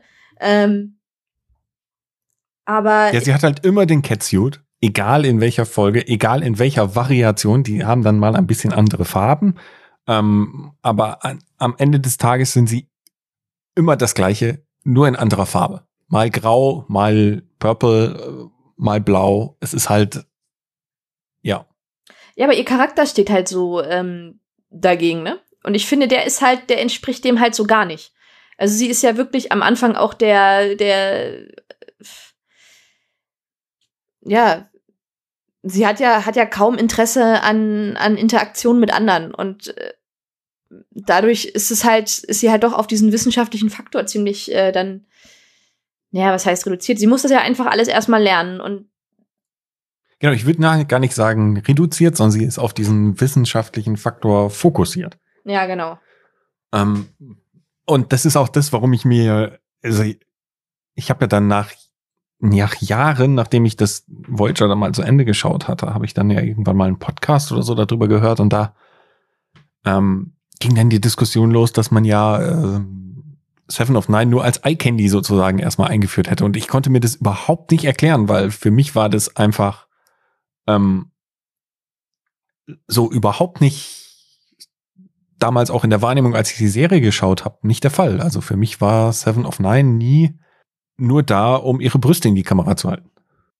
Aber das, das ist halt wieder unsere ähm, subjektive Wahrnehmung. Ne? Also wenn du schaust, du hast das, äh, ne, du, du möchtest äh, ne, die Serie so erfolgreich wie möglich gestalten. Mhm, ja, okay. Das, äh, die Audience haben wir jetzt schon abgefrühstückt mit dem Wissenschaftlichen und hier und da. Das ist aber auch so unser Steckenpferd irgendwie, dass das alles äh, in die Richtung geht. Ja, aber irgendwie müssen wir jetzt ja die äh, ja, andere auch noch bei der Stange halten, deswegen brauchen wir jetzt Brüste. so, und das, ne, das ist halt immer so ein, so ein Faktor, den man irgendwie nicht außen vor lassen darf. Und das war ja auch ein Problem, was Kate Mulgrew zum Beispiel hatte, die ja eben das alles irgendwie durch, durch starke weibliche Rollen ähm, tragen lassen wollte. Und ähm, ja, auch diese, diese Uniform ja zum Beispiel. Die Uniformen sind ja auch dazu da, alles irgendwie so ein bisschen einheitlich zu halten. Und das geht ja natürlich auch um Körperform. Und dann kam äh, Jerry Ryan da in dem Catsuit ans, ans Set und äh, Kate Mulgrew fand das erstmal gar nicht witzig. Und irgendwann hat sich diese Abneigung der Rolle Seven of Nine gegenüber halt so weit auch auf ähm, Jerry Ryan übertragen, dass das wohl echt unangenehm war. Also der Schauspieler, also von, von Harry Kim hat halt auf einer Convention wirklich mal, dem sind die Tränen gekommen, als er davon berichtet hat, wie die Stimmung war. Dadurch, dass äh, ja zwischen Mulgrew und Ryan da die Chemie so gar nicht gestimmt hat. Und wenn man sich das so im Nachhinein überlegt, dass das, dass quasi die Art, wie diese Rolle geschrieben war und die Vorstellung von äh, Mulgrew, wie diese Serie zu sein hatte, der Auslöser war, ist es eigentlich, finde ich das schon, schon echt traurig. Ja, wobei sie ja in der Serie diese Mutter-Tochter-Beziehung eigentlich haben. Ja. Ja, eben, das ist es halt auch, ne? Das ist. Ich, ich weiß auch nicht, ob es anders gelaufen wäre, wenn äh, Seven jetzt dann schon ihre, ihre Picard-Kluft getragen hätte oder meinetwegen keine Haare gehabt hätte oder ne, also äh, nicht, nicht in diese, diese Schiene nicht bedient hätte, ob es dann anders gewesen wäre oder ob es dann trotzdem so Stutenbeißerei quasi gegeben hätte, weil da jetzt eine junge Frau ans, ans Set gekommen ist, noch neu dazu. Mhm. Aber man kann sich ja nur auf das verlassen, was die äh, Schauspieler heute und jetzt in den letzten Jahren halt gesagt haben. Es ist halt, das ist halt, siehst du, da wurde das halt auch wieder so, so wahrgenommen und ja, konträr zu dem, wie wir es, wie wir Seven halt empfinden. Ja, aber das haben sie ja dann, also das spricht ja auch eigentlich dafür, dass sie es gut geschafft haben, ähm, vielleicht beide, ähm, beide Interessengruppen sozusagen äh, anzusprechen, ohne eine von beiden zu verschrecken. Also wir, die irgendwie aus dem naturwissenschaftlichen Aspekt uns das Ganze angeschaut haben, waren ja jetzt nicht dadurch ähm, davon abgeschreckt, während andere vermutlich einfach dieses naturwissenschaftliche Übersehen äh, außen vor gelassen haben und sich gedacht haben, boah, geil Brüste. Das, das ist in mir immer noch so ein Ding, so. Ich, ich finde, Star Trek ist halt nicht, hat halt nichts damit zu tun. Also das ist, ja. Ja, das ist, also ich, ich finde es schwierig, aber ich finde, ähm, Seven ist halt auch noch mal was, was, die Frage, die ich mir gestellt habe, Seven hat halt eine echt gute Geschichte und sie ist halt auch eigentlich gut geschrieben. Ähm, aber ich frage mich manchmal, ob es nötig gewesen ist. Ähm, natürlich bringt sie diesen Borg-Aspekt auch noch mit rein, aber ob man vielleicht nicht anderen Charakteren, die schon da gewesen sind, den Raum auch hätte einräumen können. Ich finde es natürlich toll, dass wieder eine Frau dann mitspielt, aber mhm. Es, es, wir haben ja uns ja auch dr schon drüber unterhalten, ähm, dass es viele andere äh, Charaktere gibt, die noch viel weiter hinten ausgebaut werden können. Und Seven hat dann ja wirklich viel Raum eingenommen und das natürlich auch, weil sie halt eben noch mal dieses andere Publikum bedient. Ja, aber man konnte halt mit ihrem Charakter auch so viele Dinge beleuchten. Ähm, also es da gibt's ja ganz viele Aspekte. Auf der einen Seite gibt's diese Mutter-Tochter-Rolle zwischen Janeway und Seven. Dann gibt's ja aber auch, dass sie die Mutter der Weisen ist, ähm, der Borgkinder, die sie aufnehmen. Auf der anderen Seite gibt's aber eine Beziehung zwischen ihr und ähm, Naomi, die ja fast auf Augenhöhe ist, weil sie ja so gesehen im gleichen Alter sind, weil die Zeit, die Seven bei dem Borg verbracht hat, sie ja nicht als Individuum verbracht hat. Ja. Ähm, das ist ja alles eine ganz, ganz interessante äh, Mischung. Und dazu kommt dann noch diese Mentorrolle von Tuvok. Äh, also ich finde, sie, sie, sie haben das schon gut geschrieben und diesen, die Möglichkeit, die der Charakter hatte, dadurch, dass er ja durch die Borg im Grunde äh, Jahrzehnte ähm, ja sozusagen äh, im Standby war, ähm, haben sie das schon sehr gut meiner Meinung nach porträtiert. Also ich finde gerade diese Naomi Wildman Beziehung ist halt super interessant, weil es ja fast so den Charakter hat, als würden da zwei Kinder miteinander spielen, wenn sie irgendwie Cardescott spielen oder sonst irgendwas. Und es hat nie so den Eindruck, dass ähm, also auch Naomi nimmt ja Seven eher als Freundin im gleichen Alter als jetzt Erwachsene war. Ja, sie lernt ja auch unglaublich viel von äh, Naomi Wildman noch. Ich muss diesen Charakter übrigens immer mit vollem Namen nennen, weil Nilix das in der Serie ja auch immer macht. Genau. Darum sage ich dir auch immer Naomi Wildman. es steht tatsächlich auch, also Naomi Wildman hat auch ihre eigene Karte und ähm, es stehen also wenig äh, Leute vom, vom, vom Nebencast quasi mit vollem Namen drauf. Also nur der Vorname meistens oder, naja. Aber Naomi Wildman und Samantha Wildman immer mit beiden Namen. ja, und ansonsten hat sie ja auch, also was ja schon noch mal dann, das ist mir auch irgendwie jetzt erst so richtig, als ich dann noch mal drüber nachgedacht habe, bewusst geworden, wenn man so, sich so die, also am Ende des Tages, bis auf Tom Paris, hatte jeder mal Interesse an ihr. Echt? Nee. Ja, der Doktor Tuvok doch Kim, nicht. Ja gut, okay. Tuvok hat aber keine Emotionen. Der hat an gar keinem Mensch. Der hat wohl Emotionen. Vulkanier haben sehr starke Emotionen. Sie haben sie nur gut unter Kontrolle. Er zeigt, Entschuldigung, er zeigt keine Emotionen. Ja. Und hat, zeigt auch kein Interesse an irgendjemand anderen. Also. Aber ansonsten, der Doktor, Chakotay, Harry Kim, Gut, Nilex nicht. Aber Nilex lebt ja jetzt eh auf seinem Asteroiden. Oh. Ja. Dem müssen wir eigentlich auch noch mal eine ganze Folge widmen. Ah, das können wir beim nächsten Mal machen. Ah, muss ich dir vorher aber dein Paket schicken. Dann nehmen wir das als Aufreißer für die nächste Folge. Sehr gut. Also haben wir schon mal das Thema für die nächste Folge. Ach, wundervoll.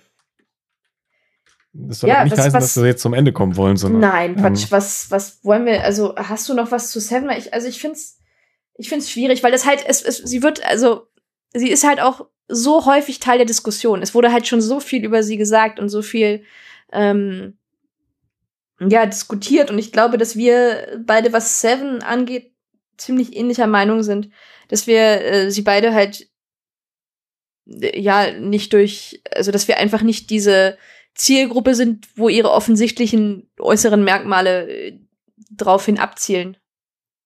Und deswegen finde ich es auch so schön, dass sie jetzt in Picard halt nochmal auftaucht und nochmal quasi die Chance hat zu, zu glänzen. Eben nur als, als, also mit ihren Fähigkeiten. Das ist auch mein persönliches Highlight von, von Picard, aber das habe ich ja auch in der letzten Folge schon mal gesagt. Ähm, was, was habe ich noch zu, zu Seven of Nine zu sagen? Also ich habe mir noch, in meinen Notizen steht noch diese Unimatrix Zero Geschichte mit Exum drin. Ja, also ähm, ich, ich finde aber die ganze Unimatrix Zero-Sache irgendwie echt schwierig. Ja, das wirkt halt so dran geschraubt. Ne? Ja, genau. Das, das, äh, es passte für mich nicht so rein. Das, das, das ist das. Also die, die Borgkönigin stört mich gar nicht so. Aber dass es so eine Unimatrix Zero gibt, das ist so für mich, das passt für mich nicht rein. Ja, für mich passt, dass es eine Unimatrix Zero gibt, zumindest in dem Borg-Kontext irgendwie rein, aber mir, mir, warum das jetzt mit Seven of Nine so connected wird über Exim und fand ich, also die beiden, die Doppelfolge war jetzt nicht, fand ich jetzt so nicht mein Highlight. Ja, aber das ist ja halt eigentlich nur so, es gibt quasi ein, ein, ein Holodeck für alle Borg mit Gendefekt, so. Das hat sich gereimt. ein Holodeck für Borg mit Gendefekt. Ah, ja. So heißt die Episode jetzt. Nein. Oh. Nein, bitte nicht. ja. Ja, und sonst, aber was, was, okay, eine Sache, die ich noch interessant fand, ist ihre Beziehung zum Doktor, weil das ja so eine ganz wirre Beziehung ist. Sie singen so gerne zusammen. Ja, das auch. Ähm, aber aus der Doktorsicht. Also, auf der einen Seite ist sie ihr Mentor und Lehrer, dann hat er Interesse an ihr und, also, diese Someone to Watch Over Episode war das ja, das ist sehr, pff.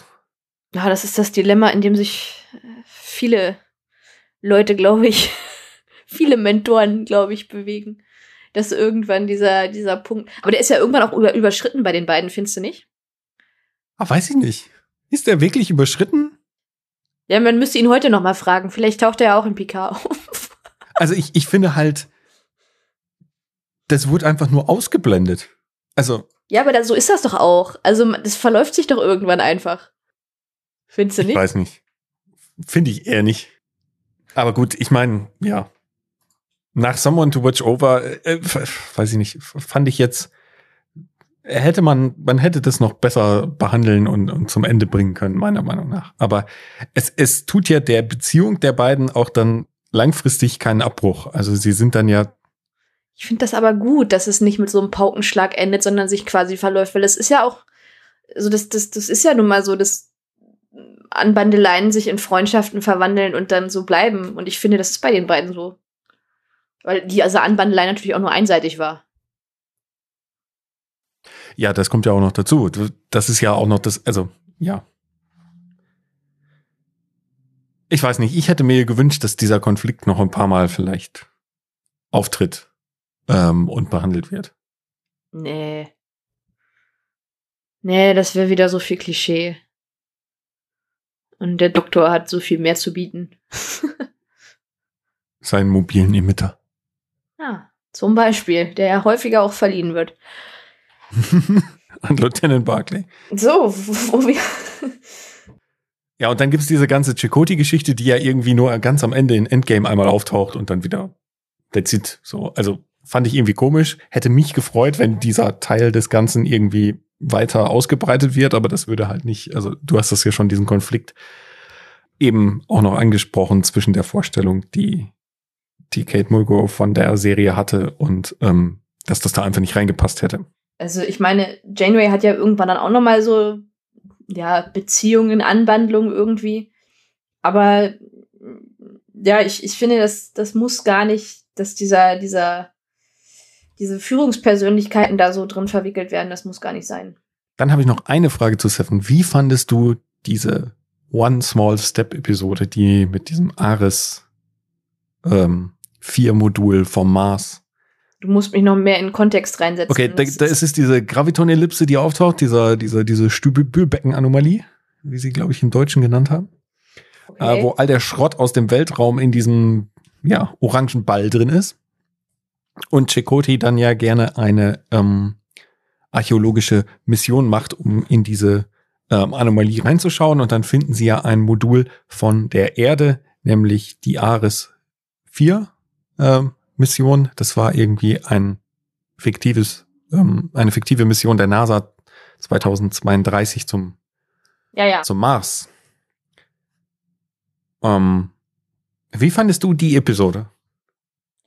Ich, ich finde das jetzt immer so schwierig, wenn du solche Fragen stellst, weil für Leute, die kein fotografisches Gedächtnis haben,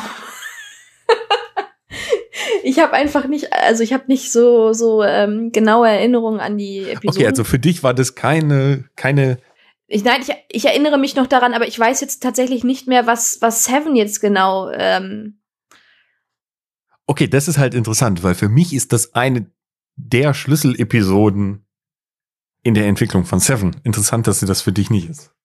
Nein, äh, du, ich, die Sache ist, für mich ist diese, ist die ganze Story eher so fließend.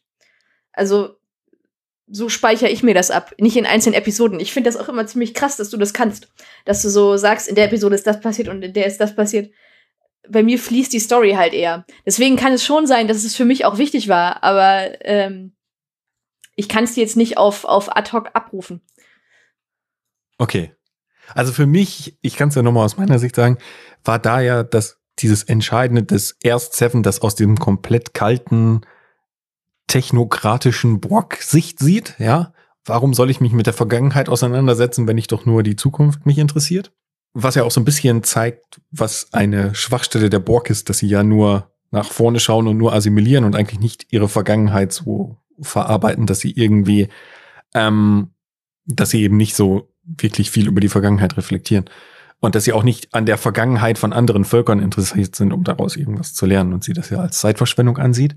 Und dann ähm, bittet Chakoti sie ja, dass sie, ähm, äh, wenn sie auf der anderen, äh, auf dieser uralten äh, Kapsel ist und rübergebeamt wird, ähm, dass sie dann bitte auch die Logbücher ähm, mitbringen soll, weil das ein wichtiger archäologischer Fund der Menschheitsgeschichte sozusagen wäre. Und sie ist dann ja erst noch widerwillig und hört dann eben, äh, während sie ähm, die Teile, die Ersatzteile dort ausbaut, eben das Logbuch ab und ähm, entscheidet sich dann ganz am Ende dazu, dass sie eben den konservierten Leichnam des, ähm, des Piloten mit zurückbeamt.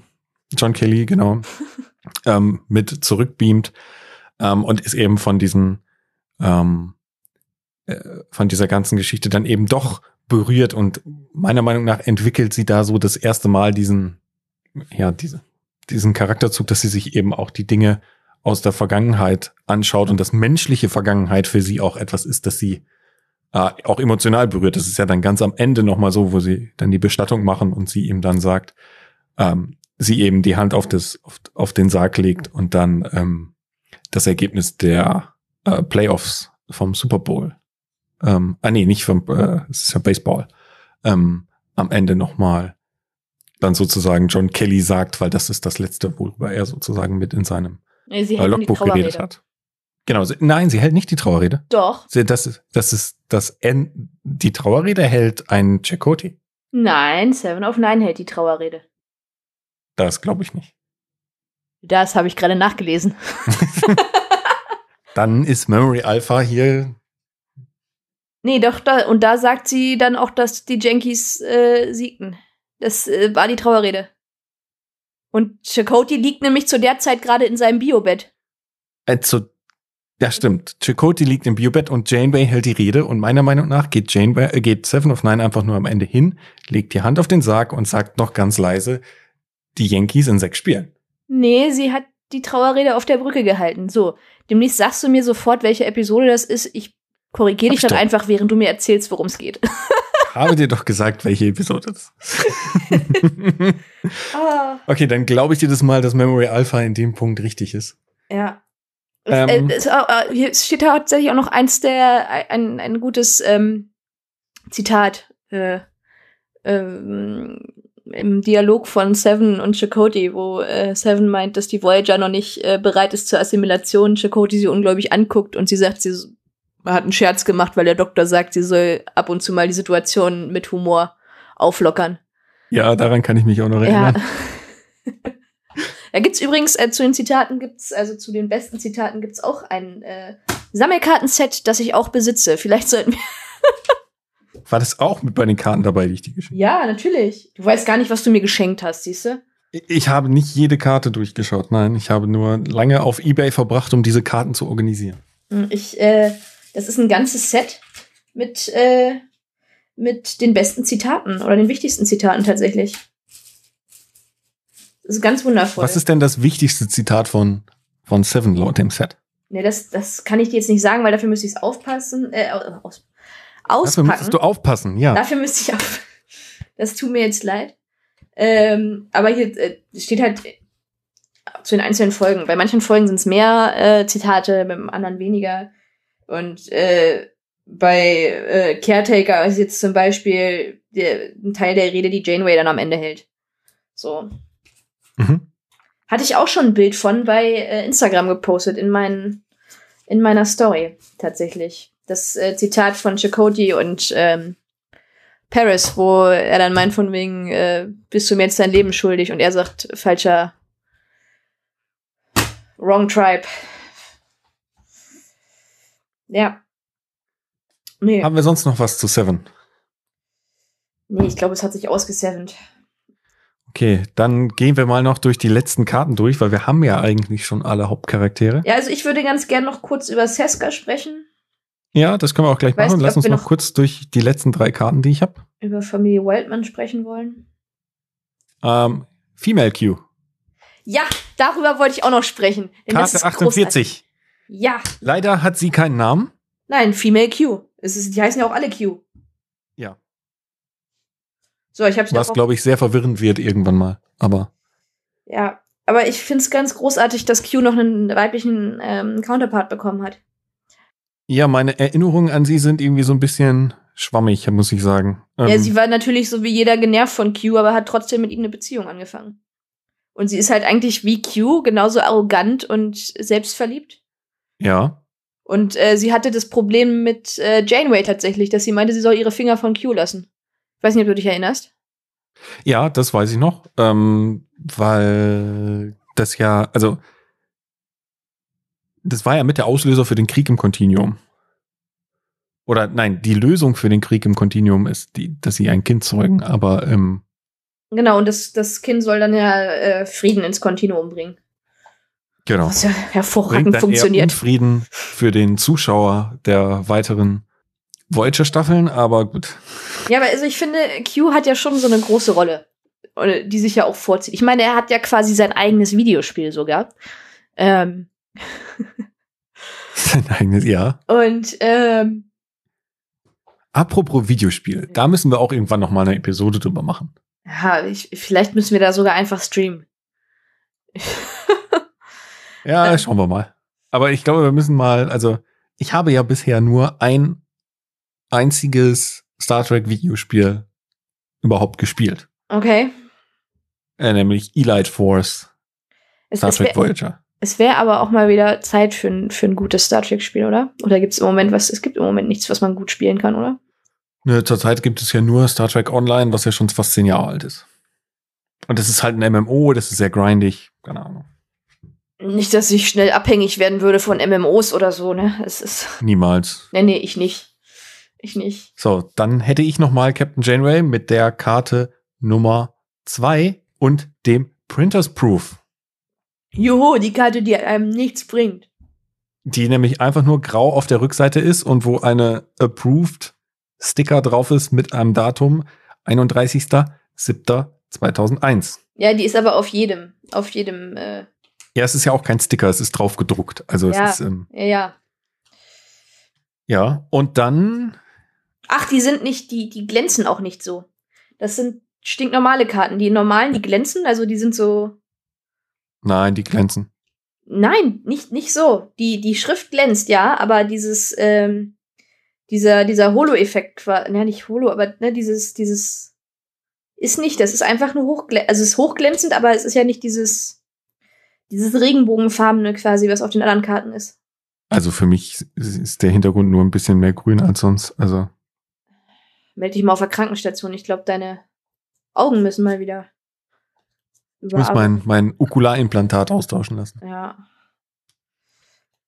Und dann hätte ich noch mal Seven of Nine, 17, die Karte, ähm, wo The Rock seinen Auftritt bei Star Trek hat.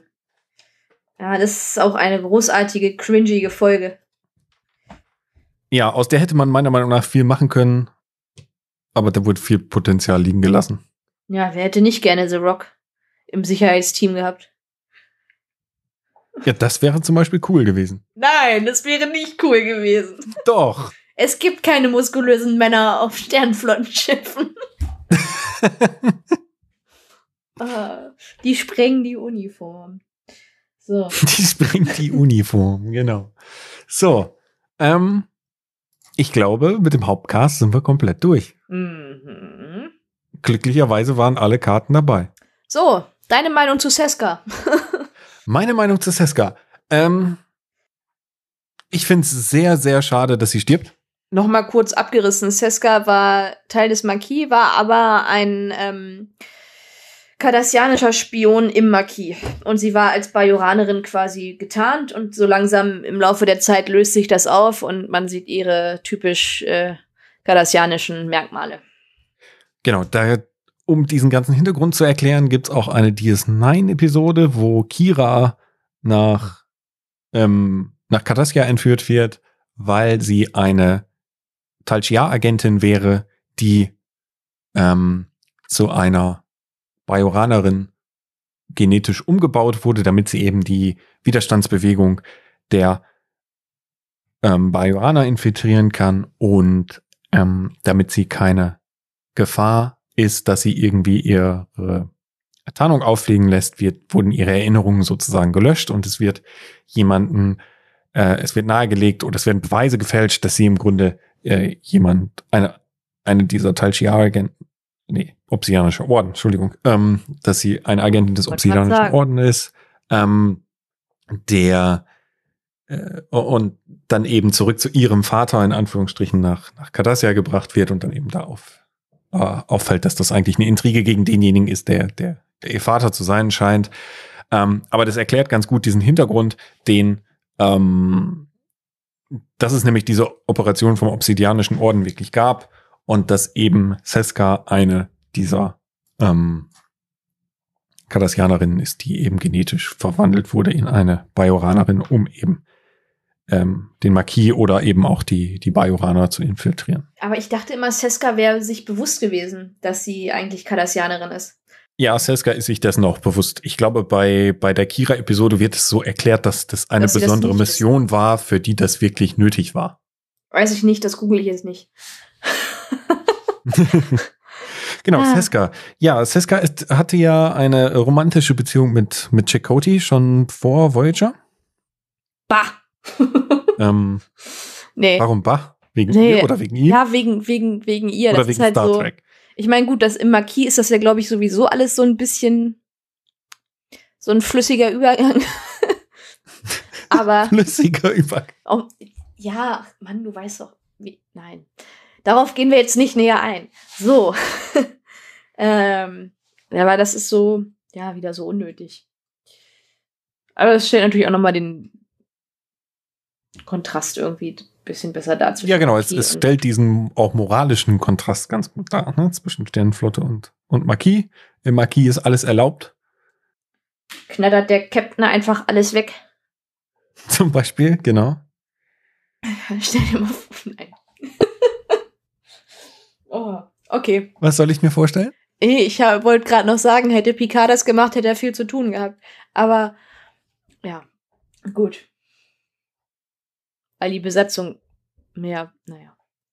Schon in Ordnung. In meinem Kopf war es witziger. Ähm, ja, ansonsten, ich finde ihren Charakter ziemlich interessant. Ähm, Ich finde sie ziemlich nervig. Also ich meine, sie ist halt ziemlich berechnend und wirklich nur auf sich selbst bedacht, weswegen sie dann ja mit den Kaison so anbandelt und sich da auch gleich an den, an den einen Sektenführer ranschmeißt. Ja, wobei das ja nicht immer so ist. Sie, also, sie macht da ja auch eine Entwicklung durch. Am Anfang ist es ja nicht so, dass sie nur auf sich selbst bedacht ist. Sie, sie fühlt sich ja, also meine Interpretation ihrer, der, der Person ist, dass sie ja, dass sie eigentlich in diese Rolle gedrängt wird, dass sie nämlich da, ähm, dass sie nur noch für sich selber sozusagen kämpft. Meinst du, weil, Am- am- äh, weil jetzt sag ich schon wieder Picard, meinst du, weil Chakotay ihr so das Herz gebrochen hat? Nein, Bleibt ihr gar nichts anderes übrig, als selbstsüchtig zu werden? Nein, nein, nein, das nicht. Äh, Das meine ich damit gar nicht. Ich meine, er am Anfang will sie ja, das sagt sie ja auch mehrfach, ist ihr Ziel, die Voyager nach Hause zu bringen und gar nicht sich selbst.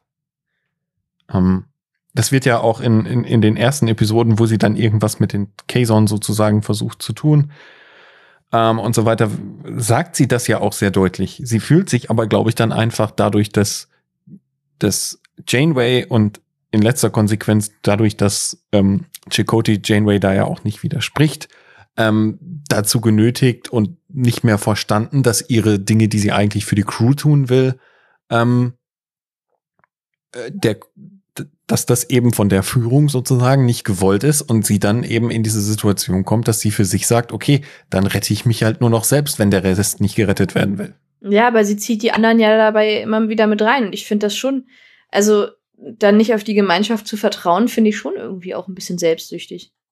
Ja, sie ist dann am Ende, ist sie, ist sie, macht sie das dann ohne Rücksicht auf Verluste und möchte dann ähm, nur noch für sich selbst äh, dafür sorgen, dass sie eben ein, ein gutes Auskommen hat.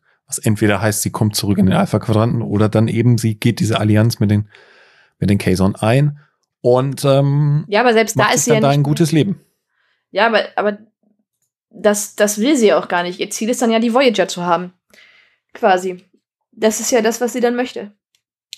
Ja, weil äh, für mich interpretiere ich das aus dieser Enttäuschung heraus, dass sie eben ihre, ihre Arbeit, die sie für die Voyager eigentlich gemacht hat, nicht, ähm, nicht wertgeschätzt haben und sie dann sich verstoßen fühlt und sich dann sagt, okay, dann sorge ich halt jetzt dafür, dass ihr das bereuen werdet. Also sie ist am Ende eine sehr selbstsüchtige ähm, äh, Person. Ich finde aber, sie, sie startet nicht so. Ob ich es an ihrer Stelle so, so ähm, eilig hätte, zurück in den Alpha-Quadranten zu kommen. Weil, ich meine, als dann irgendwie rauskam, okay, sie ist eigentlich Kardassianerin, wäre vielleicht nicht so schön gewesen für sie. Dann Aber die ganze Situation im Alpha-Quadranten mit der, ähm, mit dem Dominion und so weiter ist ja auch für die, äh, für die Voyager Crew vollkommen unbekannt. Das wird ja erst am Ende, als dann das Pathfinder-Projekt irgendwie die Kommunikation herstellt. Da gibt's ja diese eine unglaublich übergriffige Szene zwischen ähm, Chakotay und Belana, wo ja der ganze Marquis abgeschlachtet wird. Ähm, das ist diese Folge, wo sie den Delta Flyer bauen. Mhm.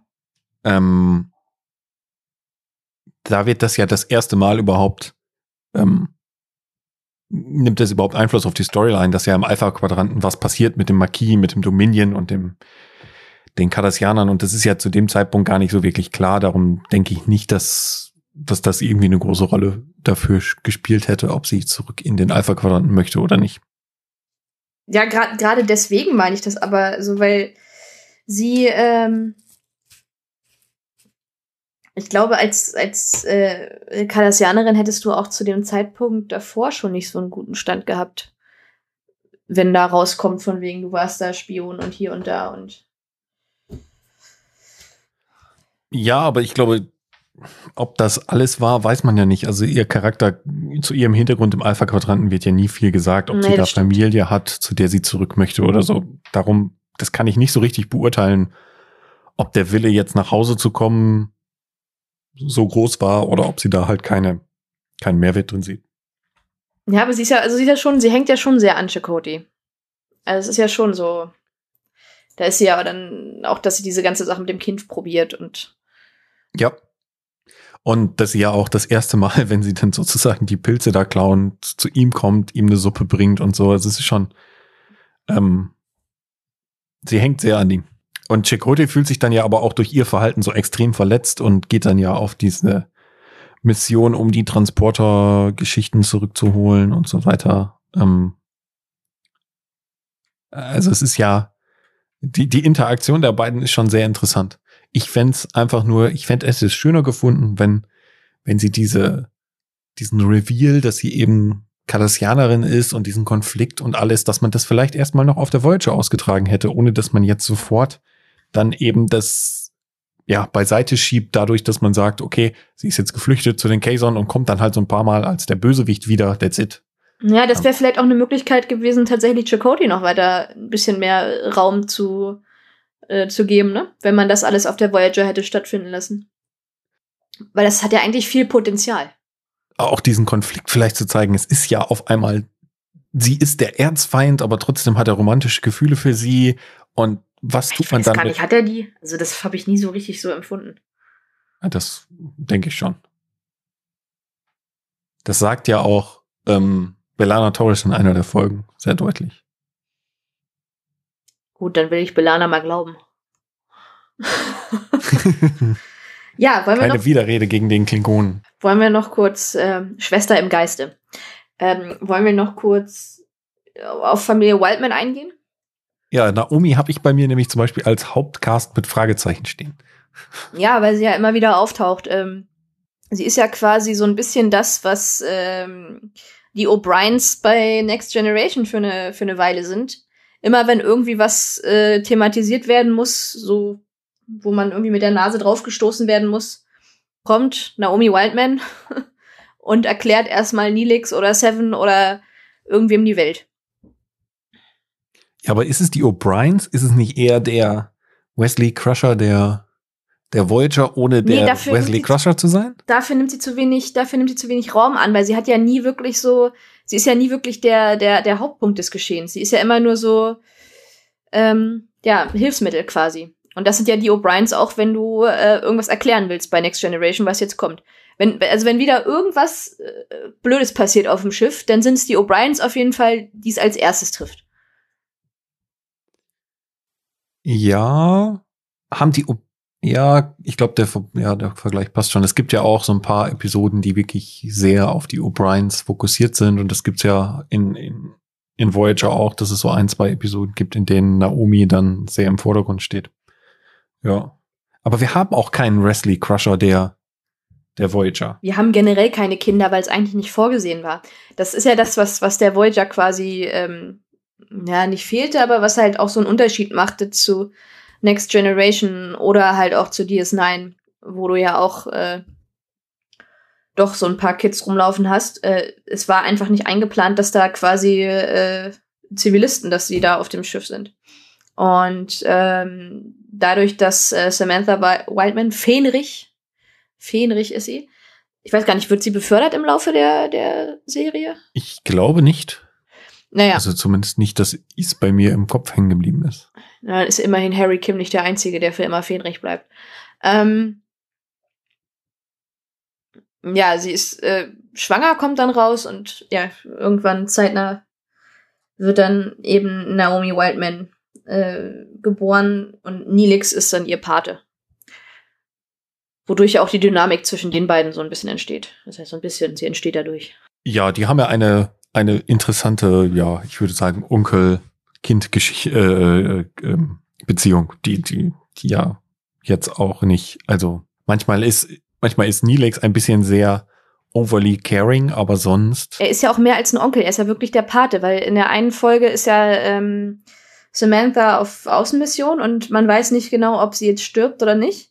Und ähm, Nilix war dann ja in diesem Konflikt, ob er es äh, Naomi sagen soll und wie es ihr, wie er es ihr sagen soll und war ja auch dann, ja, hatte ja die ganze Zeit irgendwie das Gefühl, dass es ihm jetzt dann bevorsteht, dass er so wirklich die Verantwortung für sie übernehmen muss. mhm. Ja, aber es sind halt so. Ja, es ist. Ich, ich finde schon, dass sie äh, eine, eine gewisse Tiefe hat und ähm, ich weiß aber gar nicht. Ich überlege gerade, was, was sonst diese Funktion hätte erfüllen können, weil sie war ja doch so ein bisschen Kleber halt, um, um Nilix wieder so ein bisschen besser zu integrieren und ja, nachdem Cass weg ist, hat er ja so ein bisschen Schwierigkeiten. Also haben sie jetzt auch vom Schreiben her Schwierigkeiten, ihn wieder in die einzelnen Episoden sinnvoll mit reinzubringen. Habe ich so ein bisschen den Eindruck. Klar hat er seine Moraloffizier- und Küchenchefrolle, aber das reicht ja nicht, um ihn dann ähm, abseits dessen in die in die Story immer gut zu integrieren. Das wirkt ja auch bei dieser einen Episode, diese Mortal Coil, äh, da wo er stirbt und mit Borg-Technologie wiederbelebt ist. Das wirkt ja auch so ein bisschen aufgesetzt, dass er dann auch mal der Protomaterie-Experte ist und so. Also ich weiß nicht. Ähm, es tut schon dem der ganzen Story ganz gut, dass sie da ist. ja, das denke ich auch. Hast du sonst noch? noch irgendwelche Charaktere, über die ich unbedingt sprechen muss. Nein, ich denke nicht. Ich glaube, wir haben alles, was für mich jetzt sehr relevant war, ja, besprochen. Ähm, Ja, an wiederkehrenden Charakteren habe ich auch nichts mehr. wo ich sagen würde, da gibt es weibliche Charaktere, über die man sinnvollerweise hier sprechen sollte. Also ich, ich. Ich meine, wir haben ja schon am Rande so ein bisschen über Troy geredet. Ja, natürlich, aber sie ist ja nicht so wirklich wiederkehrend. Sie ist ja nur so äh, Hilfestellung für Barclay quasi. Ähm, ich finde es aber eigentlich, also für, für seine Zeit ist Voyager echt, ja, gut, ich meine, ich habe schon gesagt, dass es meine liebste Star Trek-Serie ist. Ähm, ja, finde ich, finde ich den weiblichen Cast schon echt, echt gut. Und wenn man mal ausblendet, was da so hinter den Kulissen gelaufen ist, ähm, auch die, die Chemie vor der Kamera, wie die miteinander interagieren. Mm, was ja zum Beispiel bei Next Generation gar nicht so war. Also, ähm, Crusher und, und Troy hatten ja nie eine Szene alleine zum Beispiel. Das hast du ja. Doch, Troy hat sogar eine Episode, wo Ja, sie nein, ich, die, dass die beiden zusammen, die beiden zusammen in einer Szene, das passiert nie. Es gibt keine Episode, wo die beiden eine Szene alleine haben. So wirklich. Und ähm, ja, das hast du ja dadurch, dass du Janeway und Seven hast, die sich miteinander auseinander, also die sich auseinandersetzen miteinander. Ja.